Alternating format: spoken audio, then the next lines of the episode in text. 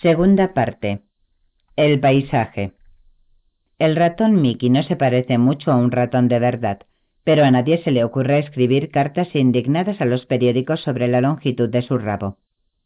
E. H. Gombrich, historiador de arte. 1. El tren rodaba lentamente por el norte de Italia. El brillante sol había dado paso a una densa y helada capa de nubes. El paisaje neblinoso olía humedad. Fábricas y viñedos se alternaban hasta reverberar en un resplandor borroso. El regocijo de Dee se había ido disipando durante el viaje. Se daba cuenta de que aún no tenía un hallazgo, sino solo un rastro. Si el cuadro no estaba al final de esa pista, lo que había descubierto no valía solo una nota al pie de página de una exégesis bien documentada. Se estaba quedando sin dinero. Nunca había pedido un centavo a Mike. Tampoco le permitió sospechar que le hiciera falta. Por el contrario, siempre había procurado darle la impresión de que sus ingresos eran más altos de los que en verdad tenía. Ahora lamentaba ese engaño. Tenía lo suficiente para pasar algunos días en Livorno y para el pasaje de vuelta. Volvió la espalda al mundano tema del dinero y encendió un cigarrillo. Entre nubes de humo soñó con lo que haría si hallaba el Modigliani perdido. Sería el explosivo comienzo de su tesis doctoral sobre la relación entre las drogas y el arte. Aunque pensándolo mejor, quizá le valiera para algo más que eso. Sería el tema central de un artículo sobre el error generalizado acerca del pintor italiano más grande del siglo XX. Sin duda, el cuadro despertaría el suficiente interés como para iniciar cinco o seis discusiones académicas. Hasta podía llegar a ser designado con el nombre de El Modigliani Slang. Conseguiría hacerse famosa. Tendría la carrera asegurada por el resto de su vida. Naturalmente, bien pudiera ocurrir que solo se tratase de un dibujo a lápiz, de moderada calidad, como tantos otros Modigliani. No, eso era imposible. El cuadro había sido regalado como ejemplo de la influencia del hachís en la pintura. Tenía que ser algo extraño, heterodoxo, adelantado a su tiempo, hasta revolucionario incluso. ¿Y si era un abstracto, un Jackson Pollock de principios de siglo? El mundo de la historia del arte llamaría sin pausa al número de Miss Delia Slange, pidiéndole colectivamente indicaciones para llegar a Livorno. Tendría que escribir un artículo que indicase, con toda exactitud, dónde se encontraba la obra, o podía llevarla en triunfo al museo de la ciudad, o a Roma. También, comprarla y sorprender al mundo. Sí, podía comprarla. Qué idea. Después la llevaría a Londres y... Dios mío, pensó en voz alta, podría venderla. Livorno constituyó una desagradable sorpresa. Dee esperaba encontrarse en una pequeña ciudad, con cinco o seis iglesias, una calle principal y un personaje que lo supiera todo sobre los habitantes de la ciudad en los últimos cien años se encontró con una población bastante parecida a Cardiff. Muelles, fábricas, una acería y atracciones turísticas, puerto importante sobre el Mediterráneo y lugar de veraneo. Vagos recuerdos de los libros de historia volvieron a su mente. Mussolini había gastado millones en modernizar el puerto, solo para que los bombardeos aliados lo destruyeran por completo. La ciudad tenía algo que ver con los Médicis. En el siglo XVIII había sufrido un terremoto encontró un hotel barato, un edificio alto y encalado, edificado en una terraza, con largas ventanas en arco y sin jardín delantero. Su cuarto era sobrio, limpio y fresco. Deshizo su equipaje y colgó los dos vestidos de verano en el armario. Después de lavarse se puso vaqueros y zapatillas para caminar por la ciudad. La niebla se había disipado y el atardecer resultaba tibio. La capa de nubes iba avanzando y el sol, poniente aún, era visible por detrás de su borde arrastrado al otro lado del mar. Algunas viejas de delantal con los grises cabellos sujetos atrás permanecían inmóviles en sus umbrales, mirando pasar el mundo. Más cerca del centro de la ciudad, los muchachos italianos paseaban su postura por las aceras, con pantalones de caderas ajustadas y bajos anchos, camisas ceñidas y sus oscuros cabellos muy bien peinados. Uno o dos miraron a Día arqueando una ceja especulativa, pero ninguno se decidió a hacer un intento. Ella comprendió que los muchachos eran artículos de exhibición. más para ser vistos que para ser tocados. Di caminó por la ciudad sin rumbo fijo, matando el tiempo que faltaba para cenar y preguntándose dónde podría buscar el cuadro en ese vasto lugar. Obviamente, si alguien conocía la existencia de la obra, no podía saber que se trataba de un Modigliani. También, a la inversa, si alguien sabía que ese Modigliani existía, desconocía el lugar en que se encontraba ni cómo encontrarlo. Pasó por una serie de bellas plazas abiertas, salpicadas de estatuas de antiguos reyes, talladas en el buen mármol de la zona. Finalmente se encontró en la Piazza Vittorio, una amplia avenida con canteros centrales de árboles y césped. Se sentó en un cerco bajo para admirar las arcadas renacentistas. Le llevaría años visitar todas las casas de la ciudad y ver todos los cuadros viejos que se guardaban en buhardillas y negocios de compraventa.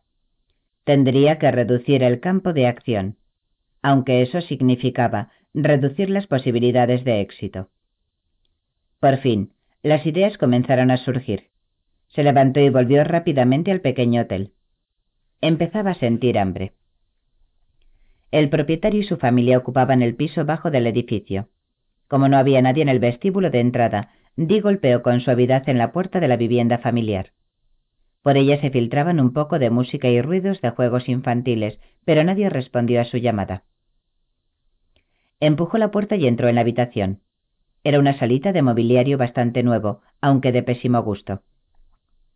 Un radio tocadiscos de 1960 zumbaba en un rincón. En el televisor la cabeza de un hombre daba las noticias sin sonido. En el centro, sobre una alfombra anaranjada, se veía una mesa ratona vagamente sueca, cargada de ceniceros, periódicos y un libro de edición barata. Un niño jugaba a sus pies con un cochecito, ignorante de su presencia allí. Di pasó por encima. El propietario asomó por la otra puerta, con el enorme vientre caído sobre el estrecho cinturón de plástico y un cigarrillo que a duras penas sostenía un dedo de ceniza. Miró a Di inquisitivo. Ella habló en un italiano rápido y fluido. He llamado, pero como nadie me contestaba.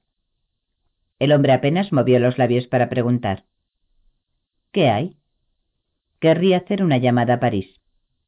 Él avanzó hasta una mesa en forma de riñón, de patas curvas, que estaba cerca de la puerta.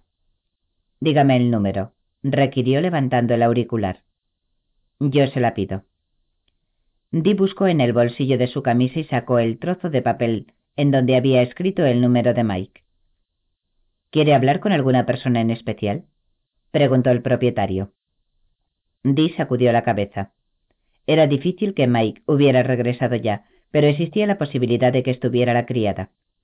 Si ellos no se encontraban allí, la mujer iba cuando se le antojaba. El hombre se quitó el cigarrillo de la boca y dijo unas cuantas frases al aparato. Después colgó. Hay una demora de pocos minutos, dijo. ¿Quiere sentarse? A Dee le dolían un poco las pantorrillas por la caminata.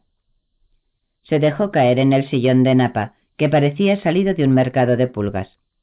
El propietario se sintió obligado a acompañarla, ya fuera por cortesía o por miedo a que ella robara algunas de las porcelanas que adornaban la repisa.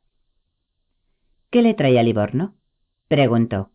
¿Las aguas sulfurosas? Ella no tenía deseos de contarle todo.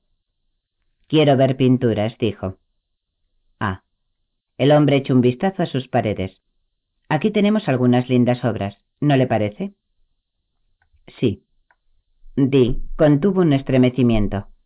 Los grabados enmarcados que adornaban la habitación eran en su mayoría sombrías imágenes eclesiásticas de hombres con halos. ¿Hay algún tesoro artístico en la catedral? preguntó, recordando otra de sus ideas. Él sacudió la cabeza. La catedral fue bombardeada durante la guerra. Parecía algo azorado por mencionar el hecho de que su país hubiera estado en guerra con el de la huésped. Ella cambió de tema. Me gustaría visitar la casa donde nació Modigliani. ¿Sabe cuál es? En ese momento la mujer del propietario apareció en el vano de la puerta para arrojarle una frase larga y agresiva. Su acento era demasiado fuerte y Dino entendió una palabra. El hombre respondió en tono ofendido y la mujer se marchó. ¿La casa donde nació Modigliani? insistió Di. No sé, dijo él. Se quitó el cigarrillo de la boca y lo dejó caer en el cenicero, ya desbordante. Pero tenemos algunas guías turísticas en venta. Quizá le sirvan. Sí, me gustaría tener una. El hombre abandonó la habitación Dee se entretuvo observando al niño que seguía sumido en sus misteriosos y absorbentes juegos con el cochecito. La mujer cruzó el cuarto sin mirar a Dee. Un momento después pasó otra vez. No era la más simpática de las hoteleras, por cierto, pese a la sociabilidad del marido, o tal vez justamente por eso. Sonó el teléfono y Dee levantó el auricular. Su comunicación con París, dijo la telefonista. Momentos más tarde se oyó la voz de una mujer. ¿Aló? Di pasó a hablar en francés. Ah, Claire. ¿No ha vuelto Mike aún? No. ¿Quiere tomar nota de mi número y decirle que me llame? Después de dictar el número del día al corto. Mientras tanto, el propietario había vuelto. Le entregó un folleto lustroso cuyos bordes estaban medio enroscados. Di sacó algunas monedas de su bolsillo para pagarle, preguntándose cuántas veces habría vendido el mismo folleto a los huéspedes que después lo dejaban abandonado en el cuarto. Debo ayudar a mi esposa a servir la cena, dijo el hombre. Voy al comedor. Gracias. Dick cruzó el vestíbulo hacia el comedor y ocupó una pequeña mesa circular con mantel a cuadros. Echó un vistazo a la guía. El Lazareto de San Leopoldo es uno de los mejores de su tipo en toda Europa. Leyó. Volvió la página. Ningún visitante debería dejar de ver la famosa Cuatro Mori. Siguió buscando. Modigliani vivió primero en la vía Roma y más adelante en el número 10 de la vía Leonardo Cambini. El propietario se le acercó con un plato de sopa de fideos, cabello de ángel. Di le dedicó una sonrisa amplia y feliz. El primer sacerdote era joven, el cabello muy corto, le daba aspecto de adolescente. Las gafas con montura metálica hacían equilibrios en una fina y puntiaguda nariz. Constantemente se limpiaba las manos con el hábito con un movimiento nervioso, como si se secara el sudor de las palmas.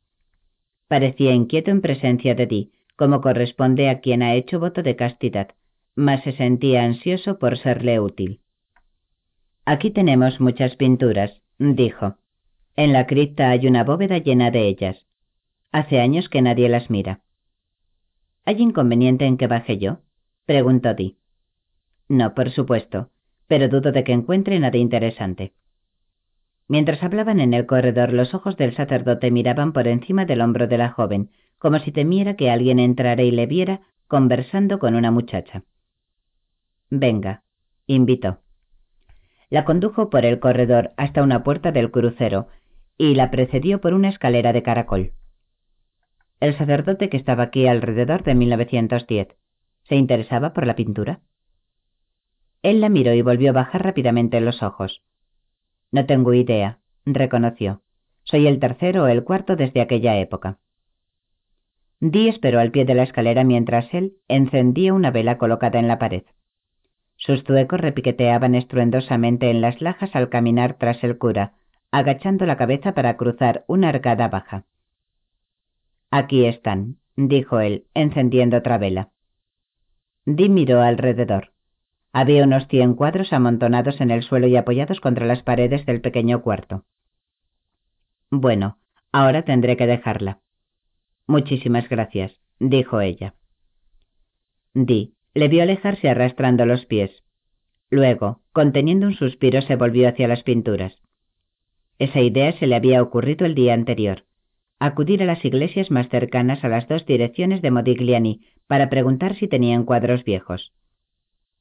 Se había sentido obligada a ponerse una camisa sobre el vestido sin mangas, debido a que los católicos estrictos no permitían entrar en las iglesias con los brazos desnudos.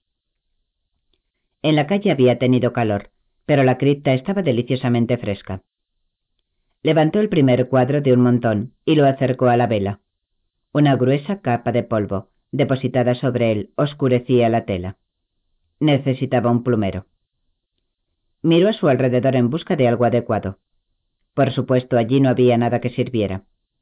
No tenía pañuelo. Con un suspiro se levantó el vestido para quitarse las bragas. Eso tendría que servir.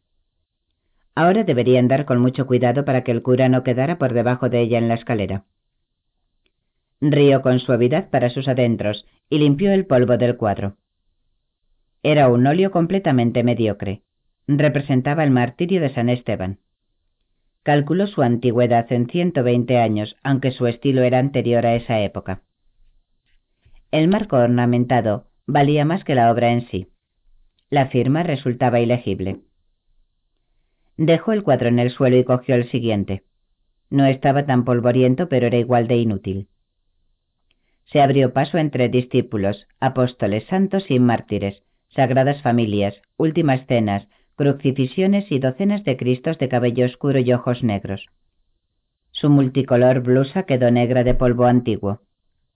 Trabajaba metódicamente, apilando los cuadros limpiados y acabando con cada montón de telas polvorientas antes de pasar al siguiente. Eso le llevó toda la mañana. No había ningún Modigliani. Cuando la última obra quedó limpia y apilada, Di se permitió un enorme estornudo. El aire polvoriento se arremolinó frente a su rostro, impulsado por la corriente. Apagó la vela y subió a la iglesia. Como el sacerdote no se hallaba a la vista, Deep puso un donativo en el cepillo de las limosnas y salió al sol. Dejó caer sus sucias bragas en el primer recipiente para desperdicios que encontró. Eso daría que pensar a los basureros. Consultó su callejero y avanzó hacia la segunda casa. Algo la tenía inquieta algo que sabía sobre Modigliani. Su juventud, sus padres, algo así. Se esforzó por traer a la mente el esquivo pensamiento, pero era como perseguir aceitunas con un palillo por un plato. Pasó por un café y se dio cuenta de que era hora de almorzar. Entró y pidió una pizza y un vaso de vino. Mientras comía se preguntó si Mike la llamaría por teléfono ese mismo día. Se entretuvo con el café y un cigarrillo, sin ganas de enfrentarse a otro sacerdote, otra iglesia, más pinturas polvorientas. Aún estaba disparando a ciegas. Sus posibilidades de hallar el Modigliani perdido eran extremadamente escasas. Con un arrebato de decisión, aplastó el cigarrillo en el cenicero y se levantó. El segundo sacerdote era mayor y se mostró poco dispuesto a colaborar. Sus cejas grises se elevaron dos buenos centímetros por encima de sus ojos entornados. ¿Para qué quiere mirar cuadros? Es mi profesión, explicó Di. Soy especialista en historia del arte. Trató de sonreír, pero eso pareció resentir aún más al hombre. Mire, la iglesia es para los fieles, no para los turistas. Su cortesía era un velo fino. No haré ningún ruido. De cualquier modo, aquí tenemos muy pocas obras de arte, solo lo que puede verse en esta nave. Entonces voy a recorrerla si me lo permite. El sacerdote asintió. Muy bien. Permaneció allí vigilando a Dick, que caminaba rápidamente. Había muy poco que ver. Uno o dos cuadros en las capillas pequeñas. Volvió al extremo oeste de la iglesia y después de saludar al sacerdote con la cabeza salió. Tal vez él temía que tuviera la intención de robar. Volvió caminando al hotel se sentía deprimida. El sol estaba alto y fuerte. Las ardorosas calles habían quedado casi desiertas. Perros rabiosos e historiadores del arte, pensó Di. Ese chiste privado no llegó a animarla. Había jugado su última carta. El único modo de seguir era dividir la ciudad en distritos y probar en todas las iglesias. Subió a su cuarto y se lavó para quitarse el polvo de la cripta. La única manera sensata de pasar esa parte del día era dormir la siesta. Se quitó la ropa y se tendió en la estrecha cama. En cuanto cerró los ojos, la inquietante sensación de haber olvidado algo volvió a su mente. Trató de recordar cuánto sabía sobre Modigliani, que no era mucho. Cayó en la somnolencia. Mientras dormía el sol pasó el cenit y entró poderosamente por la ventana abierta, haciendo sudar en abundancia su cuerpo desnudo. Ella se movía inquieta, frunciendo levemente el entrecejo de tanto en tanto. El cabello se le pegaba a las mejillas. Despertó sobresaltada y se sentó en la cama. Le latía la cabeza por el calor del sol, mas no paró mientes en él. Mantenía la vista clavada al frente, como quien ha tenido una especie de revelación. ¡Qué idiota! exclamó. Modigliani era judío. A Di le gustó el rabino. Resultó un cambio refrescante después de los hombres santos que solo podían reaccionar ante ella como ante una fruta prohibida. Tenía ojos pardos, amistosos y vetas grises en la negrura de su barba. Le interesó su búsqueda y ella se descubrió contándole toda la historia. Aquel viejo parisino dijo que era un sacerdote, por eso supuse que se trataba de un sacerdote católico, explicó. Había olvidado que los Modigliani eran judíos sefardíes y bastante ortodoxos. El rabino sonrió. Bueno, yo sé a quién fue entregado ese cuadro. Mi predecesor era muy excéntrico para ser rabino.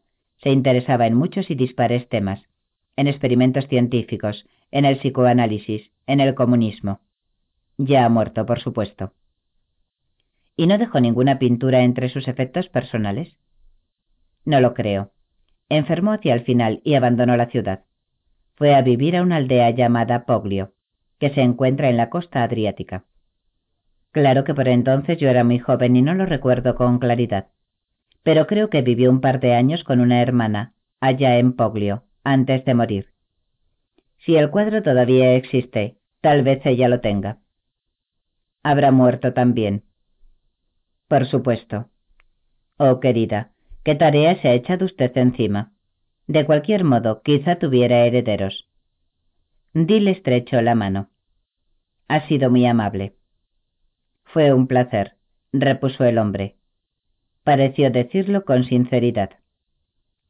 Ignorando su dolor de pies, Di volvió al hotel haciendo planes. Tendría que alquilar un coche para viajar hasta la aldea. Decidió partir por la mañana. Quería contárselo a alguien, esparcir la buena nueva. Recordó lo que había hecho la última vez y se detuvo a comprar una postal. Querida Sammy, este es el tipo de vacaciones que siempre deseé, una verdadera cacería de tesoros. Voy a Poglio en busca de un Modigliani perdido. Cariños, D. Encontró en su bolsillo algún cambio con el que compró un sello y echó la postal al correo. Entonces se dio cuenta de que no disponía de dinero suficiente para alquilar un coche con el que recorrer el país. Era una locura. Estaba sobre la pista de una pintura que valía entre cincuenta y cien mil libras y no podía alquilar un coche. Eso la frustró dolorosamente. ¿Y si pedía dinero a Mike? No, qué diablos, no podía rebajarse así. Tal vez dejara caer una insinuación cuando él la llamara. Si lo hacía, porque sus viajes al extranjero no seguían horarios estrictos. Tenía que haber otro modo de conseguir dinero. ¿Su madre? No le faltaba fortuna, pero Di llevaba años sin ocuparse de ella en absoluto. No tenía derecho a pedirle nada. Tío Charles. Pero todo eso llevaría tiempo, y Di ardía en deseos de ponerse otra vez sobre la pista. Mientras subía por la callejuela hacia el hotel, vio un Mercedes coupé de color azul metalizado estacionado junto al bordillo. El hombre recostado contra él tenía un aire familiar, con sus rizos negros. Di echó a correr. Mike gritó dichosa. 2. James Whitewood estacionó su Volvo en la estrecha calle de Islington y apagó el motor. Se metió un paquete de cigarrillos y una caja de fósforos en un bolsillo en el otro una libreta nueva y dos bolígrafos. Sentía la familiar tensión. Estaría ella de buen humor, diría algo digno de citar. La úlcera lo aguijoneaba, haciéndole maldecir por lo bajo. Había realizado cientos de entrevistas a estrellas de cine. Esta no tenía por qué ser diferente. Echó la llave a la portezuela y golpeó la puerta de entrada de Samantha Winacre. Atendió una rubia regordeta. Soy James Whitewood, del Evening Star. Pase, por favor. Él la siguió al vestíbulo. ¿Cómo te llamas? Anita, trabajo aquí. Encantado de conocerte, Anita. Sonrió con aire simpático. Siempre era útil estar en buenas relaciones con quienes rodeaban a una estrella. La chica lo guió hasta el sótano. Señor Whitewood, del Star, anunció. Hola, Jimmy. Samantha estaba acurrucada en un sofá vestida de vaqueros y camisa, descalza. Cleo Lane cantaba desde los altavoces instalados frente a ella. Hola, Sammy. Él cruzó el cuarto para estrecharle la mano. Siéntate y ponte cómodo. ¿Qué novedades hay en el mundo periodístico? Él dejó caer un periódico sobre su regazo antes de ocupar un sillón. La gran novedad del día es que Lord Cardwell vende su colección de arte. Ya sabes por qué decimos que esta es la temporada tonta. Tenía acento del sur de Londres. ¿Quiere que le sirva una copa, señor Whitewood? preguntó Anita. Él la miró. No me vendría mal un vaso de leche, dijo, dándose palmaditas en el estómago. Mientras Anita salía, Samantha dijo, ¿Sigues con la úlcera? Es como la inflación. Solo se puede esperar que afloje un poco. Soltó una risa aguda. ¿Te molesta si fumo? La estudió con atención mientras abría su pitillera. Aunque siempre había sido delgada, ahora su cara tenía un aspecto demacrado. Sus ojos parecían enormes, sin que el efecto se debiera al maquillaje. Tenía un brazo cruzado sobre el pecho y fumaba con la otra mano. Ante la vista del visitante, ella aplastó el cigarrillo en el colmado cenicero y encendió otro de inmediato. Anita trajo su vaso de leche. ¿Una copa, Sammy? preguntó luego. Sí, por favor. Jimmy echó un vistazo a su reloj. Eran las doce y media del mediodía. Miró de reojo el tamaño de la vodka con tónica que Anita estaba preparando. Cuéntame cómo anda la vida en el mundo del cine, pidió. Creo que voy a dejarlo. Samantha cogió la copa y Anita se marchó. Por Dios. Jimmy sacó su libreta y destapó un bolígrafo. ¿Por qué? En realidad no hay mucho que decir.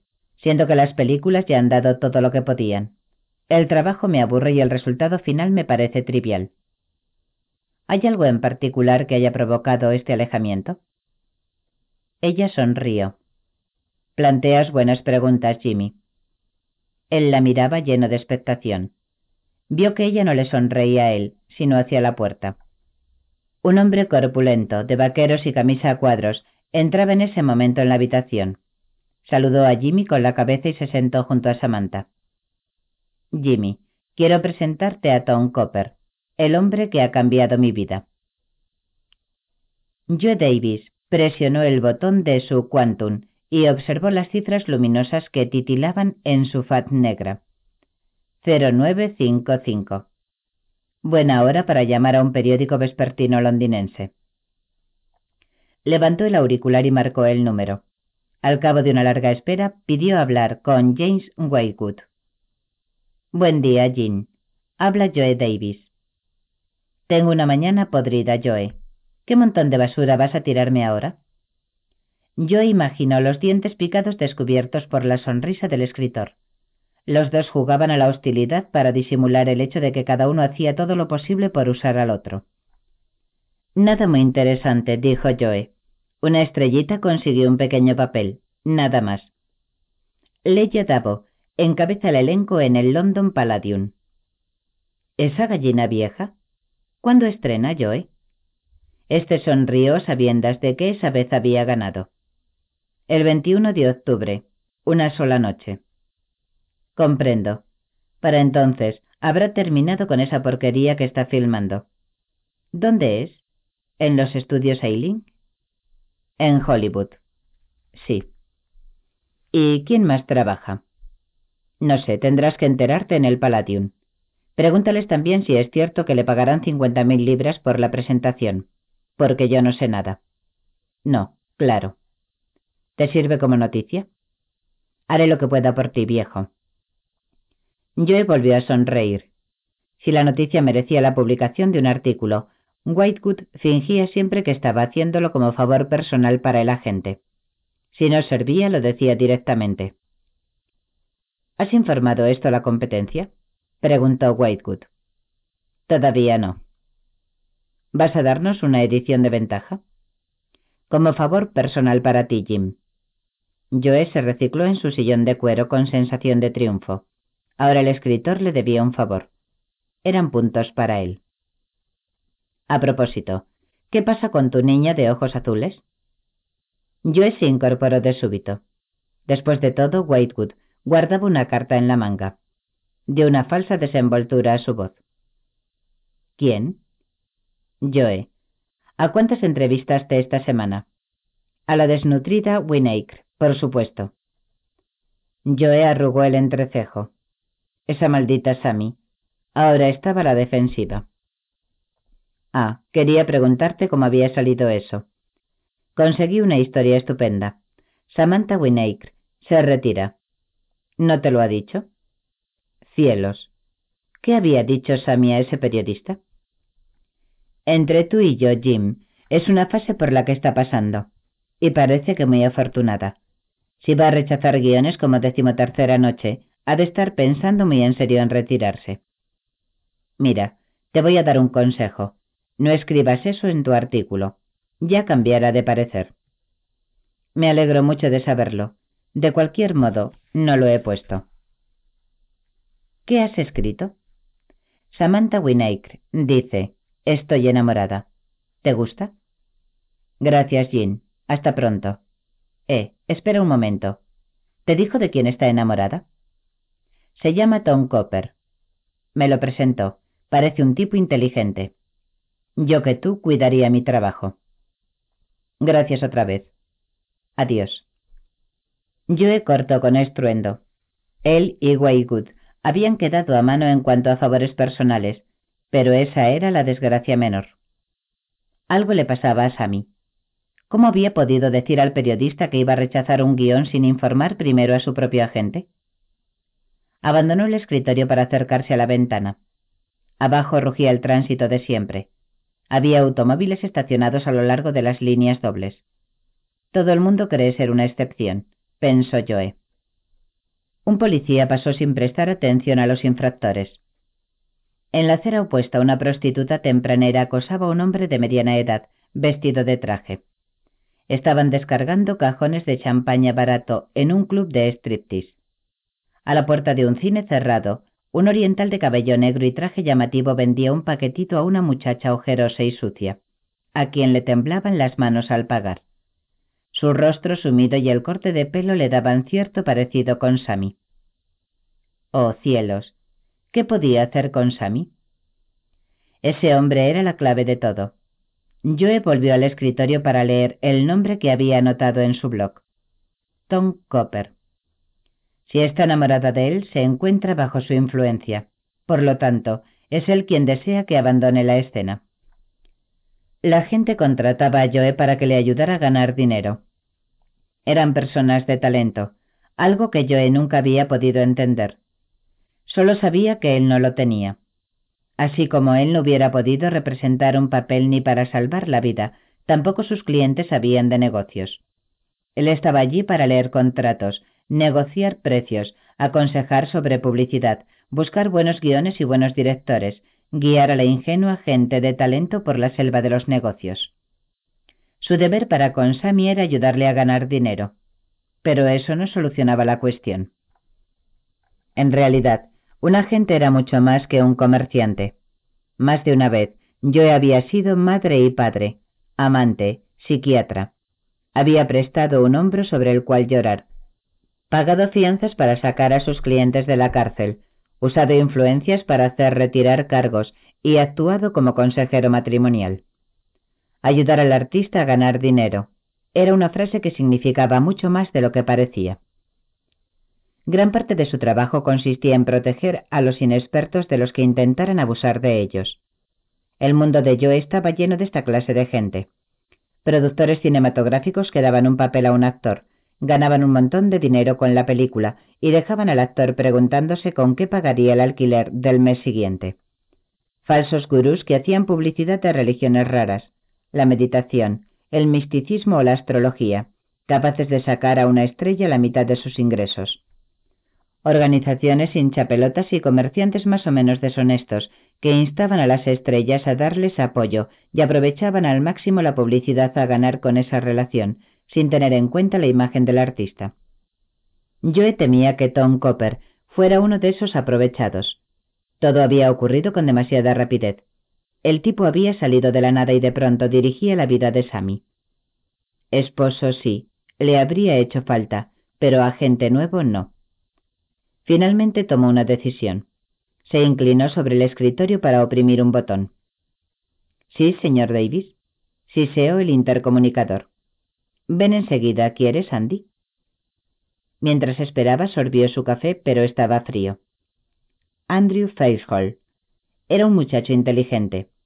Joe pensaba que se parecía a él mismo. Era hijo de un actor mediocre y una concertista de piano sin éxito. A temprana edad se había dado cuenta de que no tenía talento. De cualquier modo, al haber sido picado por el bichito del espectáculo, se había dedicado a representante. Gracias a él, un par de rockeros de segunda estaban ganando a lo grande.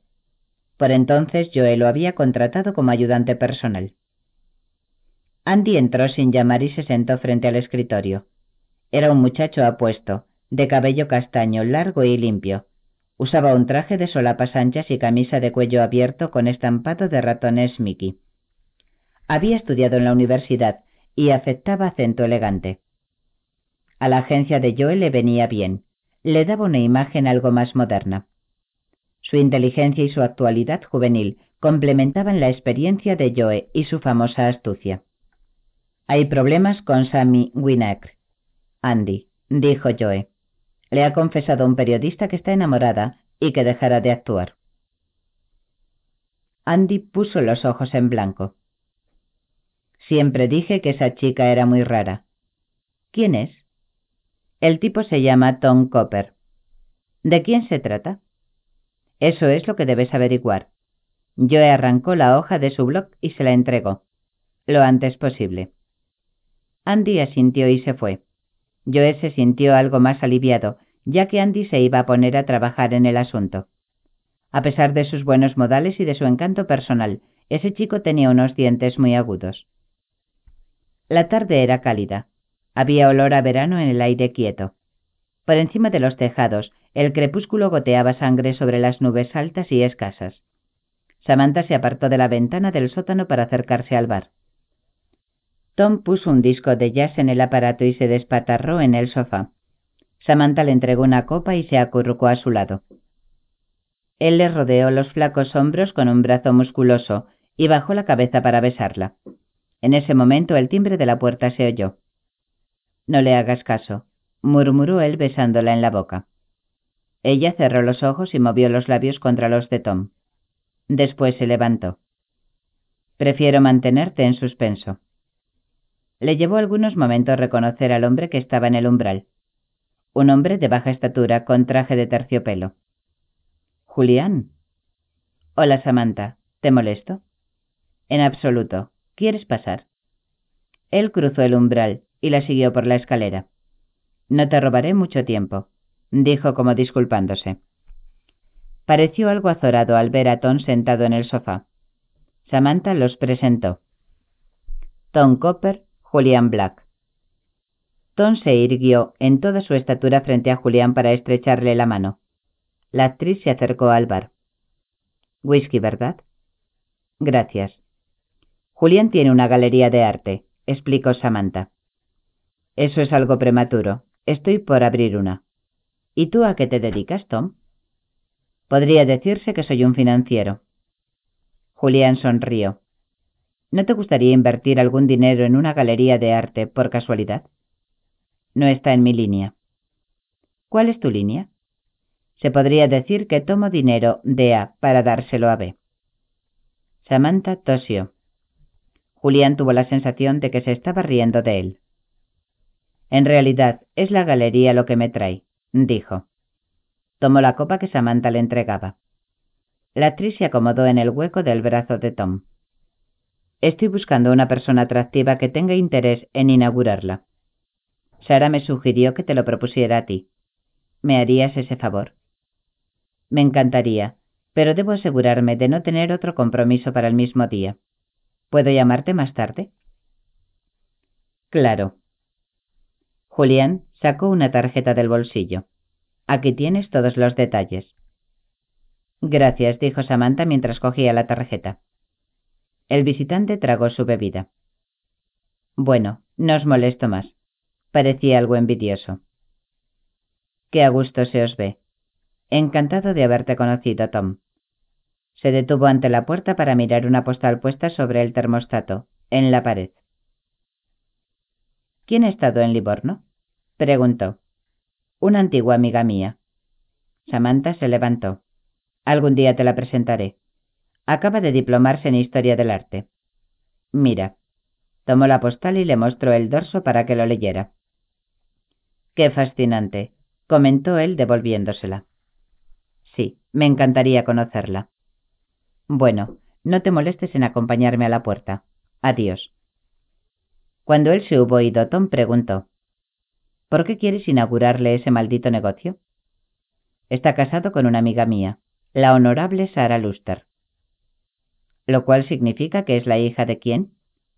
De Lord Carwell. ¿El que vende su colección de arte? Samantha asintió. Tienen el óleo en las venas, ¿cómo ves?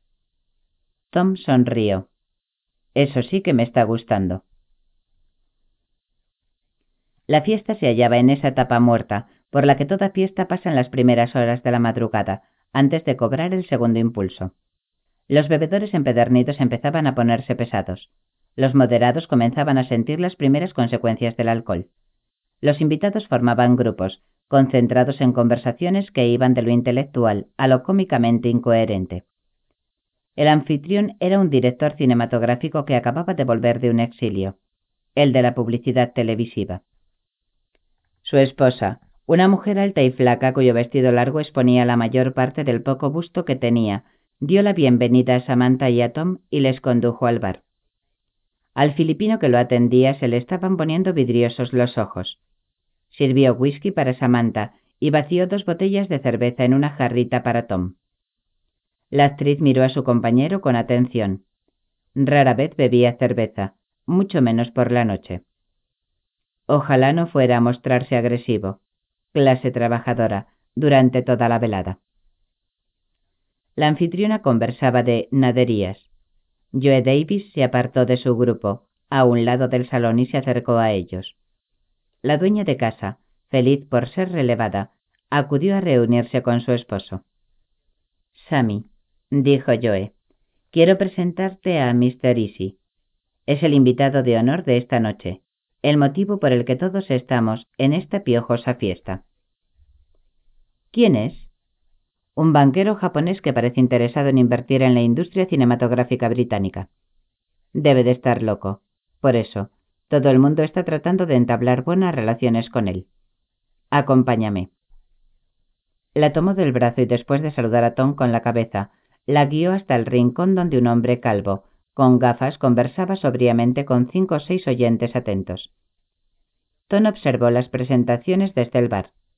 Después sopló la espuma de su cerveza y se bebió la mitad.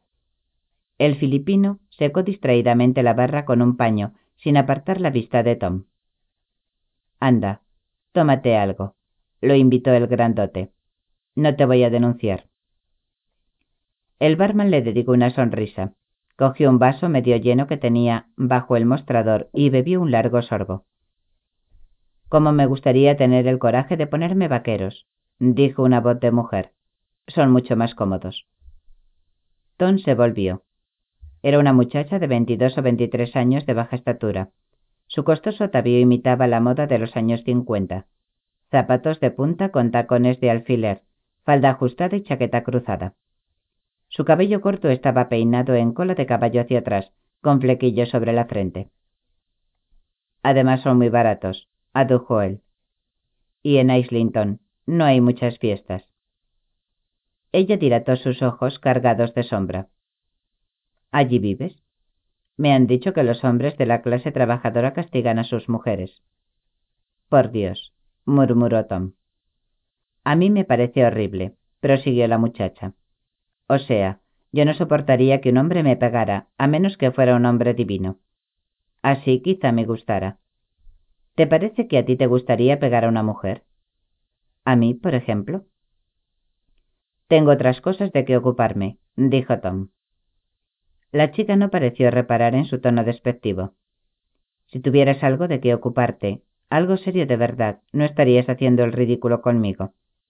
Los privilegios engendran el aburrimiento, y el aburrimiento engendra personas vacías como tú. Por fin había conseguido aguijonear a la muchacha. Si eso es lo que piensas, bien podrías ahogarte con esa privilegiada cerveza. ¿Y qué estás haciendo aquí? Eso es lo que yo quisiera saber. Tom vació su jarrita y se levantó. Lo último que necesito, una conversación descabellada como esta.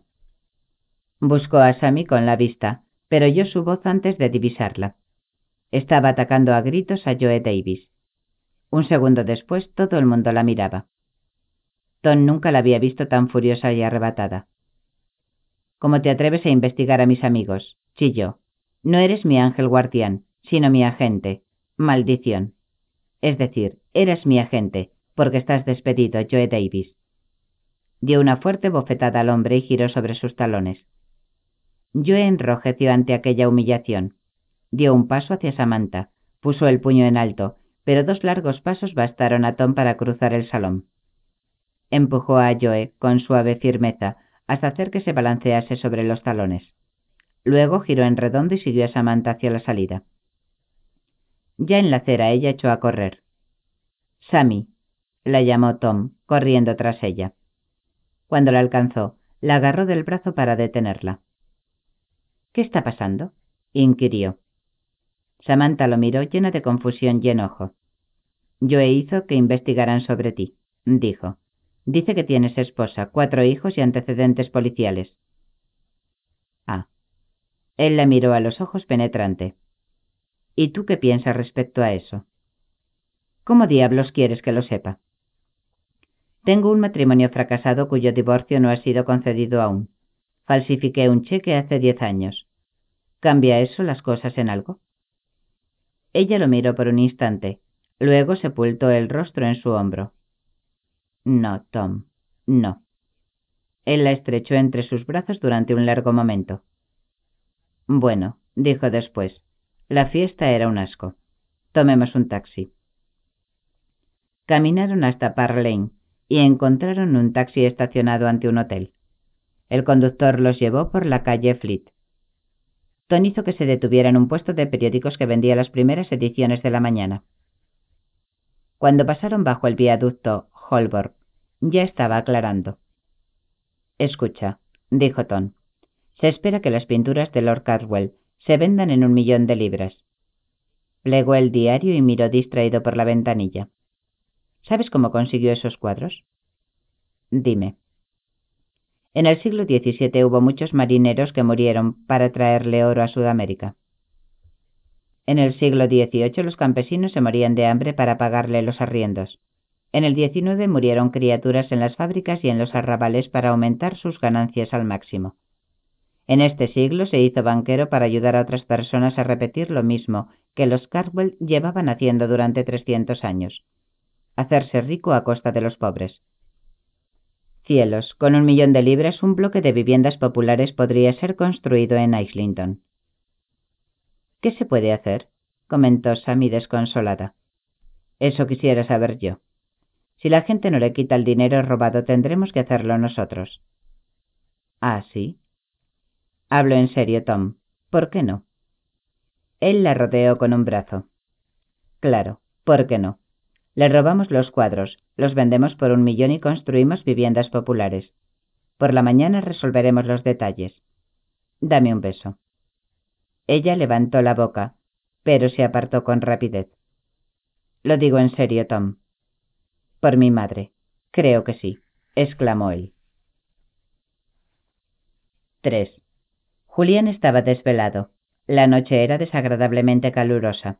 Las ventanas del dormitorio estaban abiertas y él había retirado el cubrecama, pero aún así seguía sudando. Sara estaba tendida de espaldas a él, en el lado opuesto de la ancha cama, con las piernas abiertas como si montara a caballo.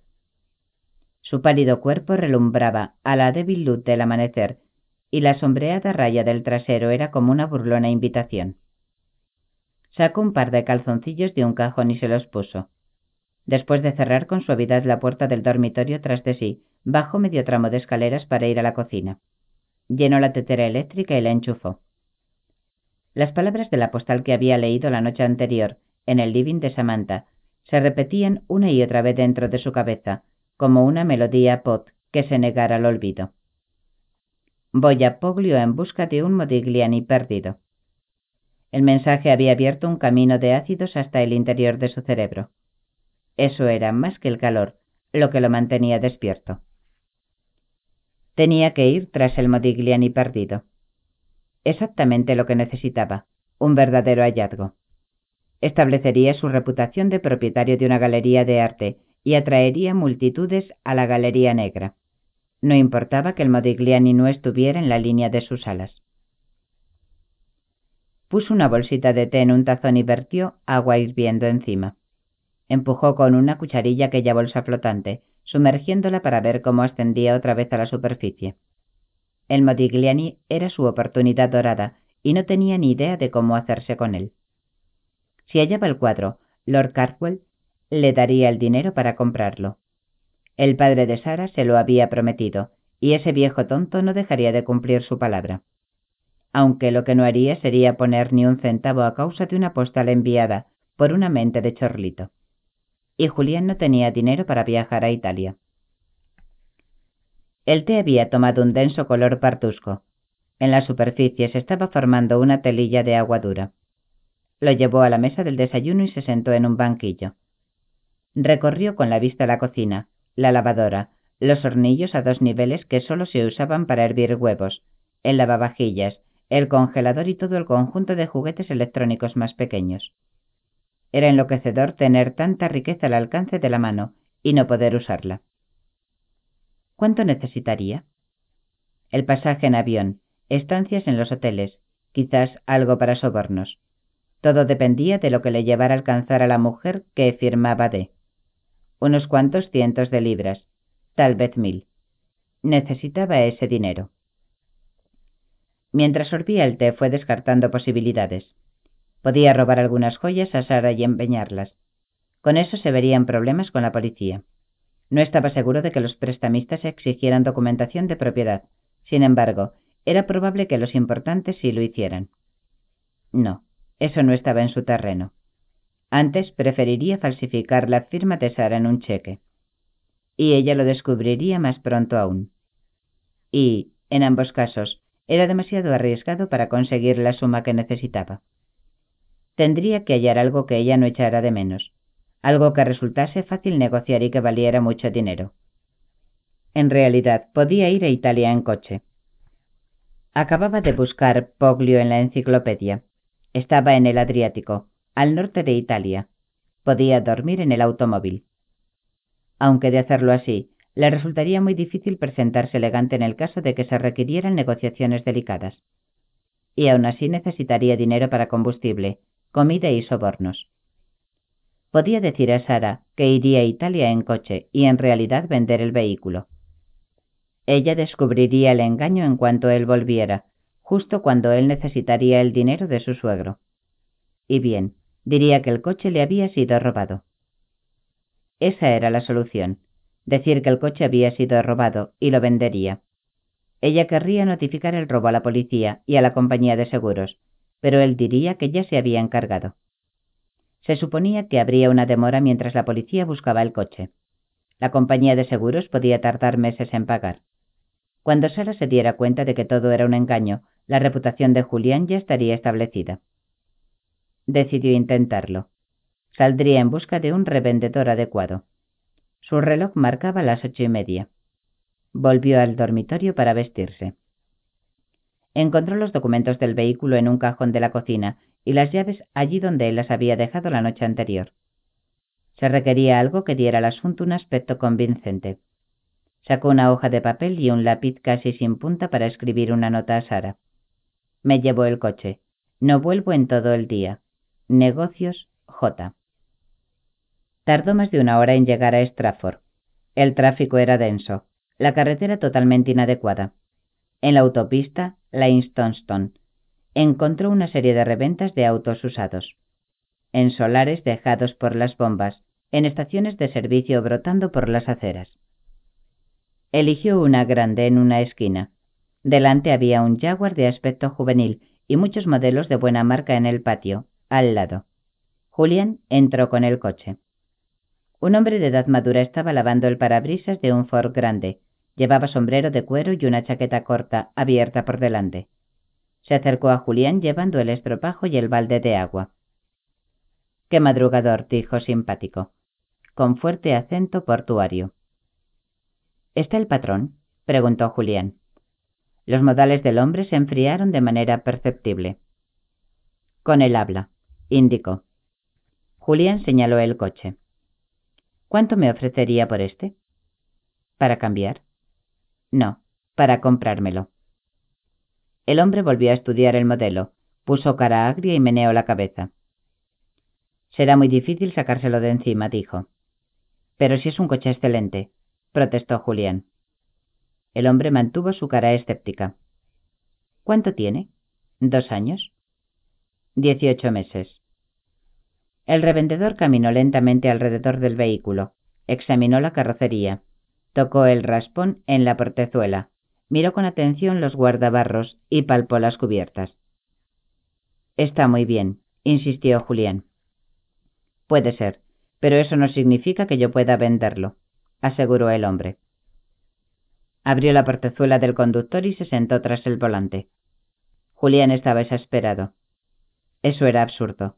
Sabía muy bien que aquel hombre podría vender el Mercedes con facilidad o cambiarlo por otro. La cuestión era cuánto estaba dispuesto a dar. Quiero dinero en efectivo. Todavía no le he ofrecido nada, hombre. El revendedor hizo girar la llave de encendido y puso el motor en marcha. Lo apagó, dejó que el ruido cesara y volvió a probar. Repitió varias veces el procedimiento. Tiene muy poco kilometraje, indicó Julián. Sí, pero ¿marca de verdad lo justo? Por supuesto que sí. El hombre bajó del coche y cerró la portezuela. No sé, dijo. ¿Quiere probarlo? Nah. ¿Cómo diablos puede saber cuánto vale un coche si no lo prueba? estalló Julián. El revendedor se mantuvo tranquilo. ¿A qué se dedica usted? Tengo una galería de arte. Muy bien. Usted dedíquese a sus piojosas pinturas, que yo me dedicaré a los motores. Julián controló su mal genio. Bueno, ¿no me va a hacer una oferta? Supongo que puedo darle mil quinientas, por hacerle un favor. No sea ridículo. Este coche debe de haber costado cinco o seis mil de nuevo. En el rostro del hombre hubo un destello triunfal. Julián se dio cuenta de que acababa de delatarse. No conocía el precio original del auto. Supongo que es suyo, ¿no? Por supuesto. ¿Tiene los documentos? Julián sacó los papeles de su bolsillo interior. Sara, dijo el revendedor. Nombre raro para un tipo. Es mi esposa. Julián sacó una tarjeta y se la entregó. Aquí tiene mi nombre. El hombre se guardó la tarjeta en un bolsillo. Perdone que le pregunte, pero ¿sabe ella que va usted a vender el auto? Julián maldijo interiormente la astucia de aquel hombre. ¿Cómo se había dado cuenta? Sin duda, algo raro debía de haber para que el dueño de una galería de arte fuera a los barrios bajos a vender un Mercedes casi nuevo y en efectivo. Mi esposa murió hace poco. Ah, bueno. Era obvio que el comerciante no se había tragado una palabra. Bien, ya le he dicho lo que vale para mí. No podría venderlo por menos de tres mil, dijo Julián con decisión. Digamos mil seiscientas y ni un penique más. Julián se dio cuenta de que era obligatorio regatear. Dos mil quinientas, dijo. Mil seiscientas cincuenta. ¿Acepta o no? ¿En efectivo? ¿Y cómo si no? Julián suspiró. Muy bien. Venga a la oficina. Julián siguió al hombre hasta el viejo edificio que daba a la carretera principal. Se sentó ante una maltrecha mesa de madera y firmó un certificado de venta, mientras el revendedor abría una vieja caja fuerte y contaba mil seiscientas cincuenta libras en billetes de cinco usados. Cuando iba a salir el comerciante le tendió la mano. Julián la desdeñó y abandonó el local convencido de que lo habían estafado. Caminó hacia el oeste en busca de un taxi. Dejó que el desagradable encuentro escapara de su mente, reemplazado por un cauteloso regocijo. Al menos tenía el dinero. mil seiscientas libras en billetes de cinco. Era bastante para su viaje. Se sentía como si ya hubiera partido. Revisó lo que iba a decirle a Sara, que había ido a ver a los decoradores. No, tenía que ser alguien a quien ella no conociera. Un artista que vivía en Stepney. ¿Cómo se llamaba? John Smith, por ejemplo. Seguramente existían muchas personas reales que se llamaban así. Había ido a la casa y al salir, una hora después, el coche ya no estaba. Apareció un taxi detrás de él y pasó rápidamente, desocupado. Julián silbó e hizo señas, pero el coche no se detuvo. Resolvió estar más atento. De pronto se le ocurrió que Sara podía llamar a la policía mientras él no estuviera en la casa.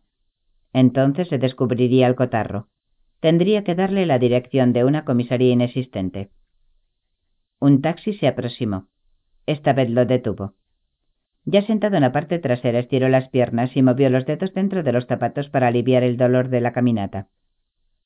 Muy bien. ¿Y en el supuesto de que Sara llamara a Scotland Yard al descubrir que la comisaría no existía? Tarde o temprano le dirían que nadie había denunciado la desaparición de su Mercedes. Todo el plan parecía más y más estúpido a medida que se iba aproximando a la casa. Sara podía acusarle de robar el automóvil. ¿Era delito robar algo de la propia esposa? ¿No decían en la ceremonia matrimonial algo así como todos mis bienes mundanales te entrego? Además, hacer perder el tiempo a la policía era considerado un delito. El taxi pasó por el terraplén de Victoria y por Westminster. La policía no se molestaría en intervenir en una reyerta conyugal, decidió Julián. Pero las cosas se pondrían feas si Sara se daba cuenta de lo que él se llevaba entre manos. No tardaría en contárselo a su padre. Entonces Julián perdería el apoyo de Lord Cadwell en el momento crucial, cuando necesitara dinero para la compra del Modigliani. Empezaba a lamentarse de haber pensado en vender el coche. Lo que horas antes había parecido una idea brillante se presentaba ahora como la ruina de todas sus posibilidades. El taxi se detuvo ante la casa de paredes de vidrio. Julián pagó el viaje con uno de los billetes de la alta pila de cinco. Subió hasta la puerta principal, tratando desesperadamente de hallar una mentira más adecuada para su mujer. No se le ocurría nada. Entró en silencio. Apenas eran las once pasadas. Ella aún estaría en la cama. Entró en el living sin hacer ruido y tomó asiento para quitarse los zapatos. Tal vez fuera mejor ir directamente a Italia. Podía dejar una nota diciendo que estaría ausente durante algunos días. Así ella daría por sentado que él se había llevado el coche. Al volver yo tendría algún cuento pensado.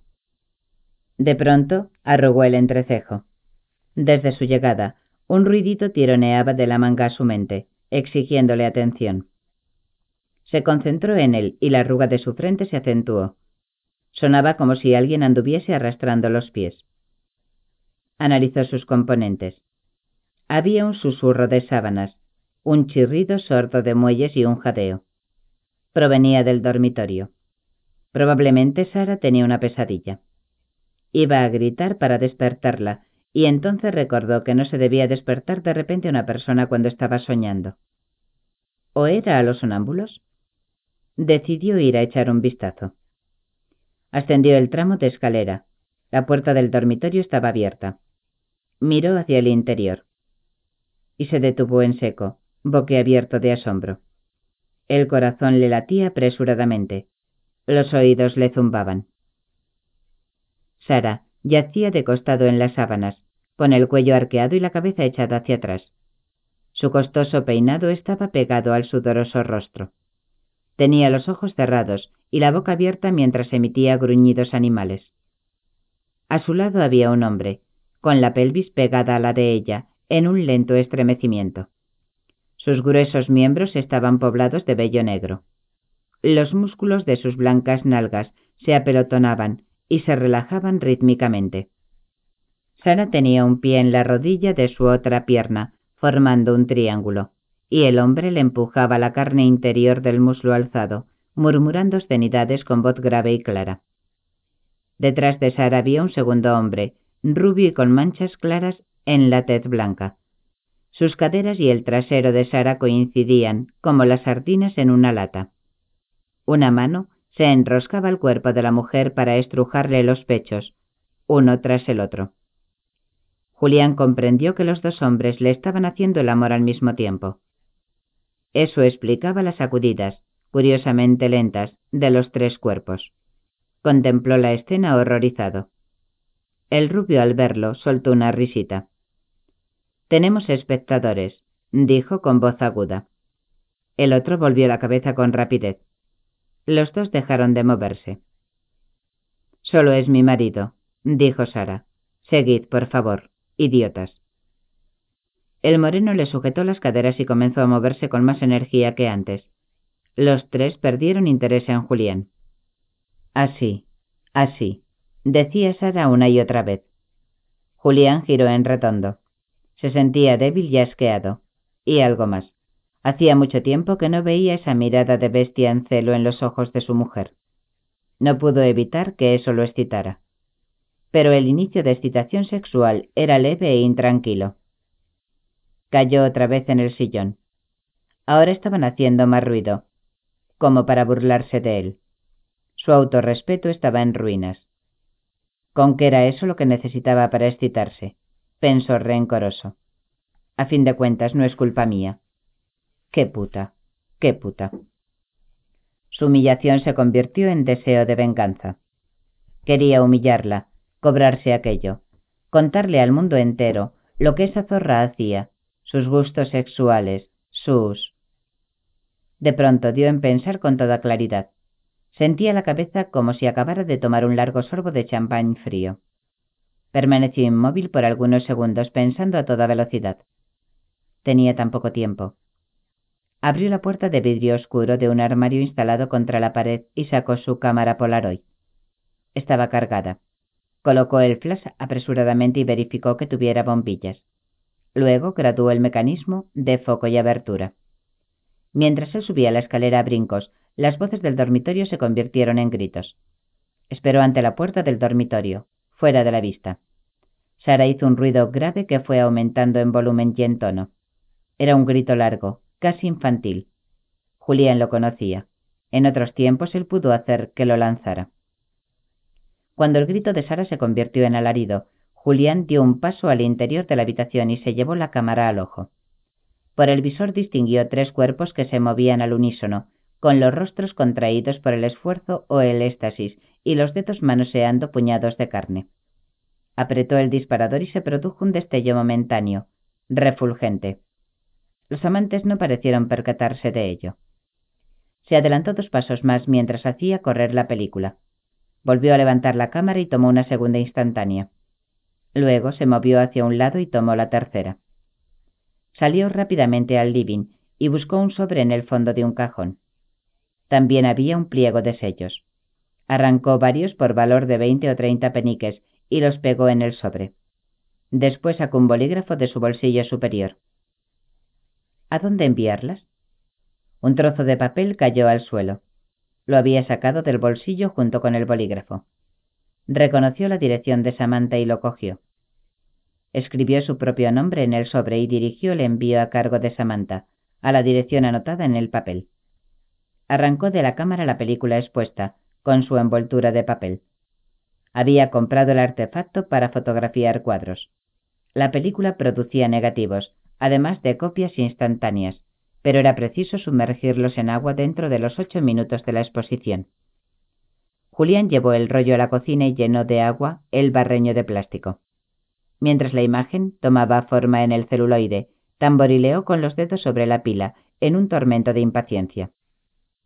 Por fin volvió a la salita, con la película mojada en la mano. El moreno apareció en la puerta del dormitorio. No había tiempo para meter las fotos en el sobre. Julián, huyó hacia la puerta principal y la abrió en el momento en que el moreno lo alcanzaba. Entonces le estrelló la cámara en pleno rostro, con odio, y saltó a la calle. Corrió a toda velocidad por la acera. El tipo estaba desnudo y no podía seguirlo. Julián puso los negativos en el sobre, cerró este y lo echó al buzón de la esquina. Después miró las copias. Eran muy claras. Se veían bien las tres caras y no cabía la menor duda de lo que estaban haciendo. Lenta y pensativamente Julián volvió a la casa y entró. Las voces del dormitorio habían adquirido un tono de reyerta. Julián cerró de un portazo para anunciar su presencia y fue a sentarse para contemplar las fotografías. El moreno, aún desnudo, volvió a salir del dormitorio. Sara lo siguió en bata. El rubio fue el último. Vestía solo unos calzoncillos obscenamente cortos. El moreno se limpió la sangre de la nariz con el dorso de la mano y se miró la mancha roja de los nudillos diciendo Me dan ganas de matarle. Julián le alargó las fotografías. Eres muy fotogénico, se burló. En los partos ojos del hombre se encendió una luz de odio. Echó una mirada. Maldito pervertido, roñoso, dijo. Julián estalló en una carcajada. ¿Qué quieres? preguntó el moreno. Julián dejó de reír y amoldó a su rostro una mueca dura y burlona. Luego gritó. A ver si te vistes para estar en mi casa, joder. El hombre vaciló abriendo y cerrando espasmódicamente los puños. Luego giró sobre los talones y volvió al dormitorio. Su compañero se instaló en una silla y enroscó las piernas bajo el cuerpo. Sara sacó un largo cigarrillo de una caja y lo encendió, con un pesado encendedor de mesa. Después, recogió las fotografías que el moreno había dejado caer al suelo y les echó una mirada.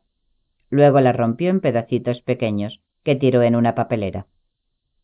Los negativos están en lugar seguro, señaló Julián. Se hizo el silencio. El rubio parecía disfrutar con la aventura. Por fin el moreno volvió vestido con una cazadora y pantalón blanco. Julián se dirigió a los dos.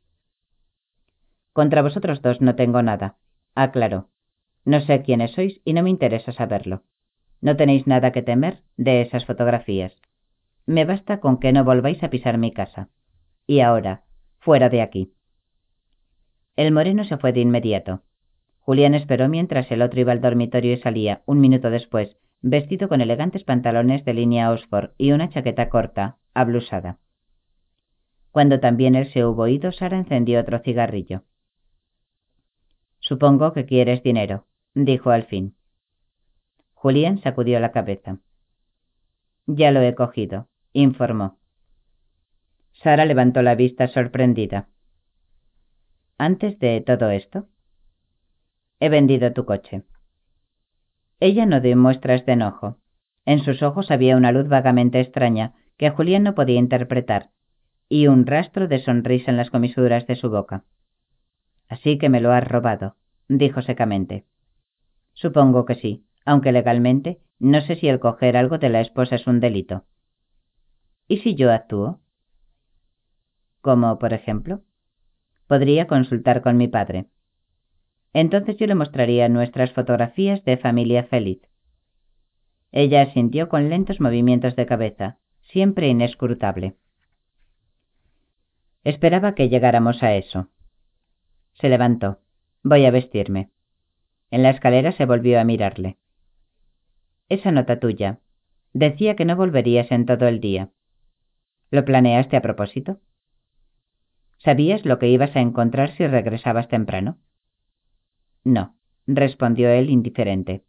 Fue un golpe de suerte, como quien dice. Sara volvió a sentir y entró en el dormitorio. Después de un instante, Julián fue tras ella. Me voy a Italia por algunos días, le informó. ¿Para qué? Ella se quitó la bata y se sentó frente al espejo. Cogió un cepillo y comenzó a pasárselo por el pelo.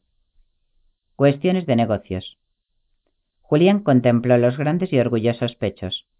A la mente acudió su imagen tendida en la cama con los dos hombres, el cuello arqueado, los ojos cerrados, sus gruñidos de pasión. Su mirada vagó hasta los hombros anchos, la espalda que se afinaba con brusquedad hacia la cintura, la hendidura en la base de la columna, la carne de las nalgas aplastada contra el colchón. Sintió que su cuerpo se agitaba en respuesta a aquella desnudez. Se acercó para detenerse tras ella y apoyó sus manos en los hombros de su mujer al tiempo que le miraba los pechos por el espejo. Las areolas eran oscuras y aún estaban lisas, como antes, en la cama. Dejó resbalar las manos hacia abajo. Se apretó contra la espalda de ella para que sintiera la dureza de su pene, una vulgar señal de que la deseaba. Sara se levantó y giró de cara a él. La cogió con rudeza de un brazo para llevarla a la cama. La sentó y le dio un empujón hacia atrás, agarrándola de los hombros. Ella, sin una palabra, sumisa, se tendió sobre las sábanas y cerró los ojos. 4. Dunsford Lidsey ya estaba despierto cuando el teléfono negro, instalado junto a su cama, empezó a sonar. Levantó el auricular, escuchó el apresurado buenos días del portero nocturno y colgó. Por fin se levantó y abrió la ventana. Daba a un patio, unos cuantos garajes cerrados y un muro de ladrillo. Lipsey giró en redondo y estudió su habitación de hotel. La alfombra se veía algo gastada, los muebles un poco desvencijados, mas el lugar estaba limpio y costaba poco. Charles Lampet, quien pagaba la investigación, no se habría quejado si Lipsey se hubiera hospedado en el mejor hotel de París, pero el investigador no tenía por costumbre hacer eso. Se quitó la chaqueta del pijama y después de plegarla sobre la almohada, fue al baño. Mientras se lavaba y se afeitaba, pensó en Charles Lampet. Como todos sus clientes, ese tenía la impresión de que había todo un ejército de detectives trabajando para la agencia.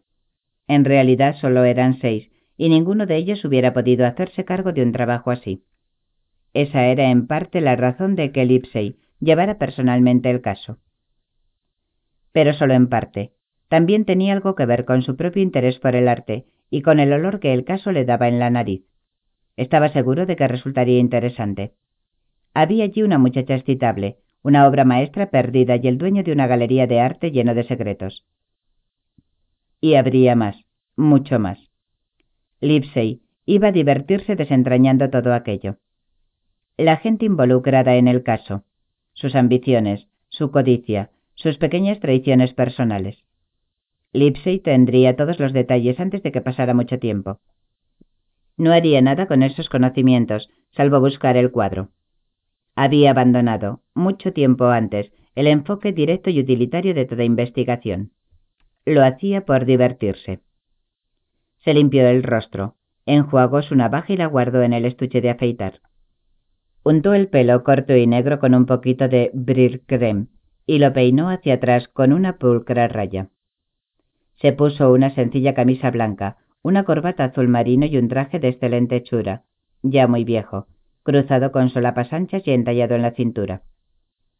Se había hecho confeccionar dos pares de pantalones a juego con la chaqueta para que el traje le durara toda la vida, y presentaba todas las señales de satisfacer esa expectativa. Él sabía muy bien que estaba irremediablemente pasado de moda, pero eso le era indiferente por completo. A las ocho menos cuarto bajó al comedor para desayunar. El único camarero le llevó una gran taza de café solo, bien cargado. Lipsey decidió que su dieta soportaría un poco de pan, mas con la mermelada se puso un límite. ¿Avez-vous du fromage, s'il vous plaît? Preguntó. Oui, monsieur. El camarero fue en busca del queso. Lipsey hablaba francés con lentitud y marcado acento, pero se hacía comprender con toda claridad. Abrió un panecillo y le puso un poco de mantequilla. Mientras comía, se permitió planear la jornada. Solo disponía de tres datos. Una postal, una dirección y una fotografía de D.S. Lane. Sacó la foto de la billetera y la puso en el mantel junto a su plato. Era obra de un aficionado. Al parecer había sido tomada en alguna reunión familiar. Mesas de buffet en un prado, como fondo. Parecía una boda en pleno verano. El vestido de la joven demostraba que la foto databa de cuatro o cinco años atrás. Ella reía y parecía que se estaba echando el pelo hacia atrás, sobre el hombro derecho. Sus dientes no eran muy parejos y la boca abierta no resultaba tentadora, pero se le adivinaba una personalidad alegre y quizá también inteligente. Sus ojos tenían una inclinación hacia abajo en las comisuras exteriores, al contrario del rasgado corte oriental. Lipsey sacó la postal y la depositó sobre la fotografía. Mostraba una callejuela de edificios altos, todos cerrados con persianas. La mayor parte de las plantas bajas había sido convertida en comercios. Era una calle como cualquier otra, aunque supuso que sólo allí se venderían esas postales. Miró el dorso. La escritura de la muchacha le contó más o menos lo mismo que su fotografía. El nombre de la calle figuraba en la esquina superior izquierda del reverso. Por fin, Lipsey sacó su libretita de tapas anaranjadas. Las páginas aparecían en blanco, salvo la primera. Allí, anotado con su letra pequeña, estaba la dirección de la muchacha en París. Decidió no confrontarla de inmediato. Terminó su café y encendió un pequeño cigarro. Comenzaría por el otro aspecto de la investigación. Se permitió un suspiro inaudible. Esa era la parte aburrida de su trabajo. Tendría que llamar a todas las puertas de la calle representada en la postal, en la esperanza de dar con lo que había puesto a Di sobre la pista de la pintura. Tendría que probar también en las calles laterales. Su apreciación de la personalidad de la chica le decía que, con toda probabilidad, no había podido esperar más de cinco minutos sin revelar a alguien su descubrimiento. Aun si estaba en lo cierto, era mucho suponer. Ella podía haber hallado la pista en un periódico, a través de alguien a quien encontró en sus paseos por esa calle o por algo que se le ocurrió mientras caminaba por allí. El hecho de que su dirección indicara otro sector de París, y en esa zona parecía haber poco que la trajera, jugaba a favor de Lipsey. De cualquier modo, lo más probable era que el detective debiera pasar un día entero o más arruinándose los pies en una búsqueda inútil. A pesar de todo, la llevaría a cabo. Era un hombre metódico. Lanzó otro suspiro y decidió que antes de ponerse en marcha, acabaría su cigarro. Lipsey arrugó la nariz al percibir el olor de la vieja pescadería en la que estaba entrando. Los ojos negros y fríos de los pescados lo miraban desde el mostrador con malevolencia. Parecían tener vida porque, paradójicamente, en vida semejaban ojos muertos. El pescadero le sonrió. ¿Sí? Lipsey mostró la fotografía de Diez Lane y pronunció en exacto francés. ¿Ha visto a esta muchacha? El hombre entornó los ojos y su sonrisa se petrificó, convirtiéndose en mueca ritual. Su cara decía que olfateaba la policía. Se limpió las manos en el delantal y tomó la foto, dando la espalda a Lipsey para poner la fotografía a la luz. Luego se la devolvió con un encogimiento de hombros. Lo siento, no la conozco, dijo. Lipsey le dio las gracias y salió del local. Entró por un estrecho y oscuro portal que se abría junto a la pescadería y subió la escalera. El dolor sordo que sentía en la parte baja de la espalda se intensificaba con el esfuerzo. Llevaba varias horas de pie. Pronto se detendría para almorzar, pensó. Pero no tomaría vino en la comida. De lo contrario, las caminatas de la tarde le resultarían insoportables.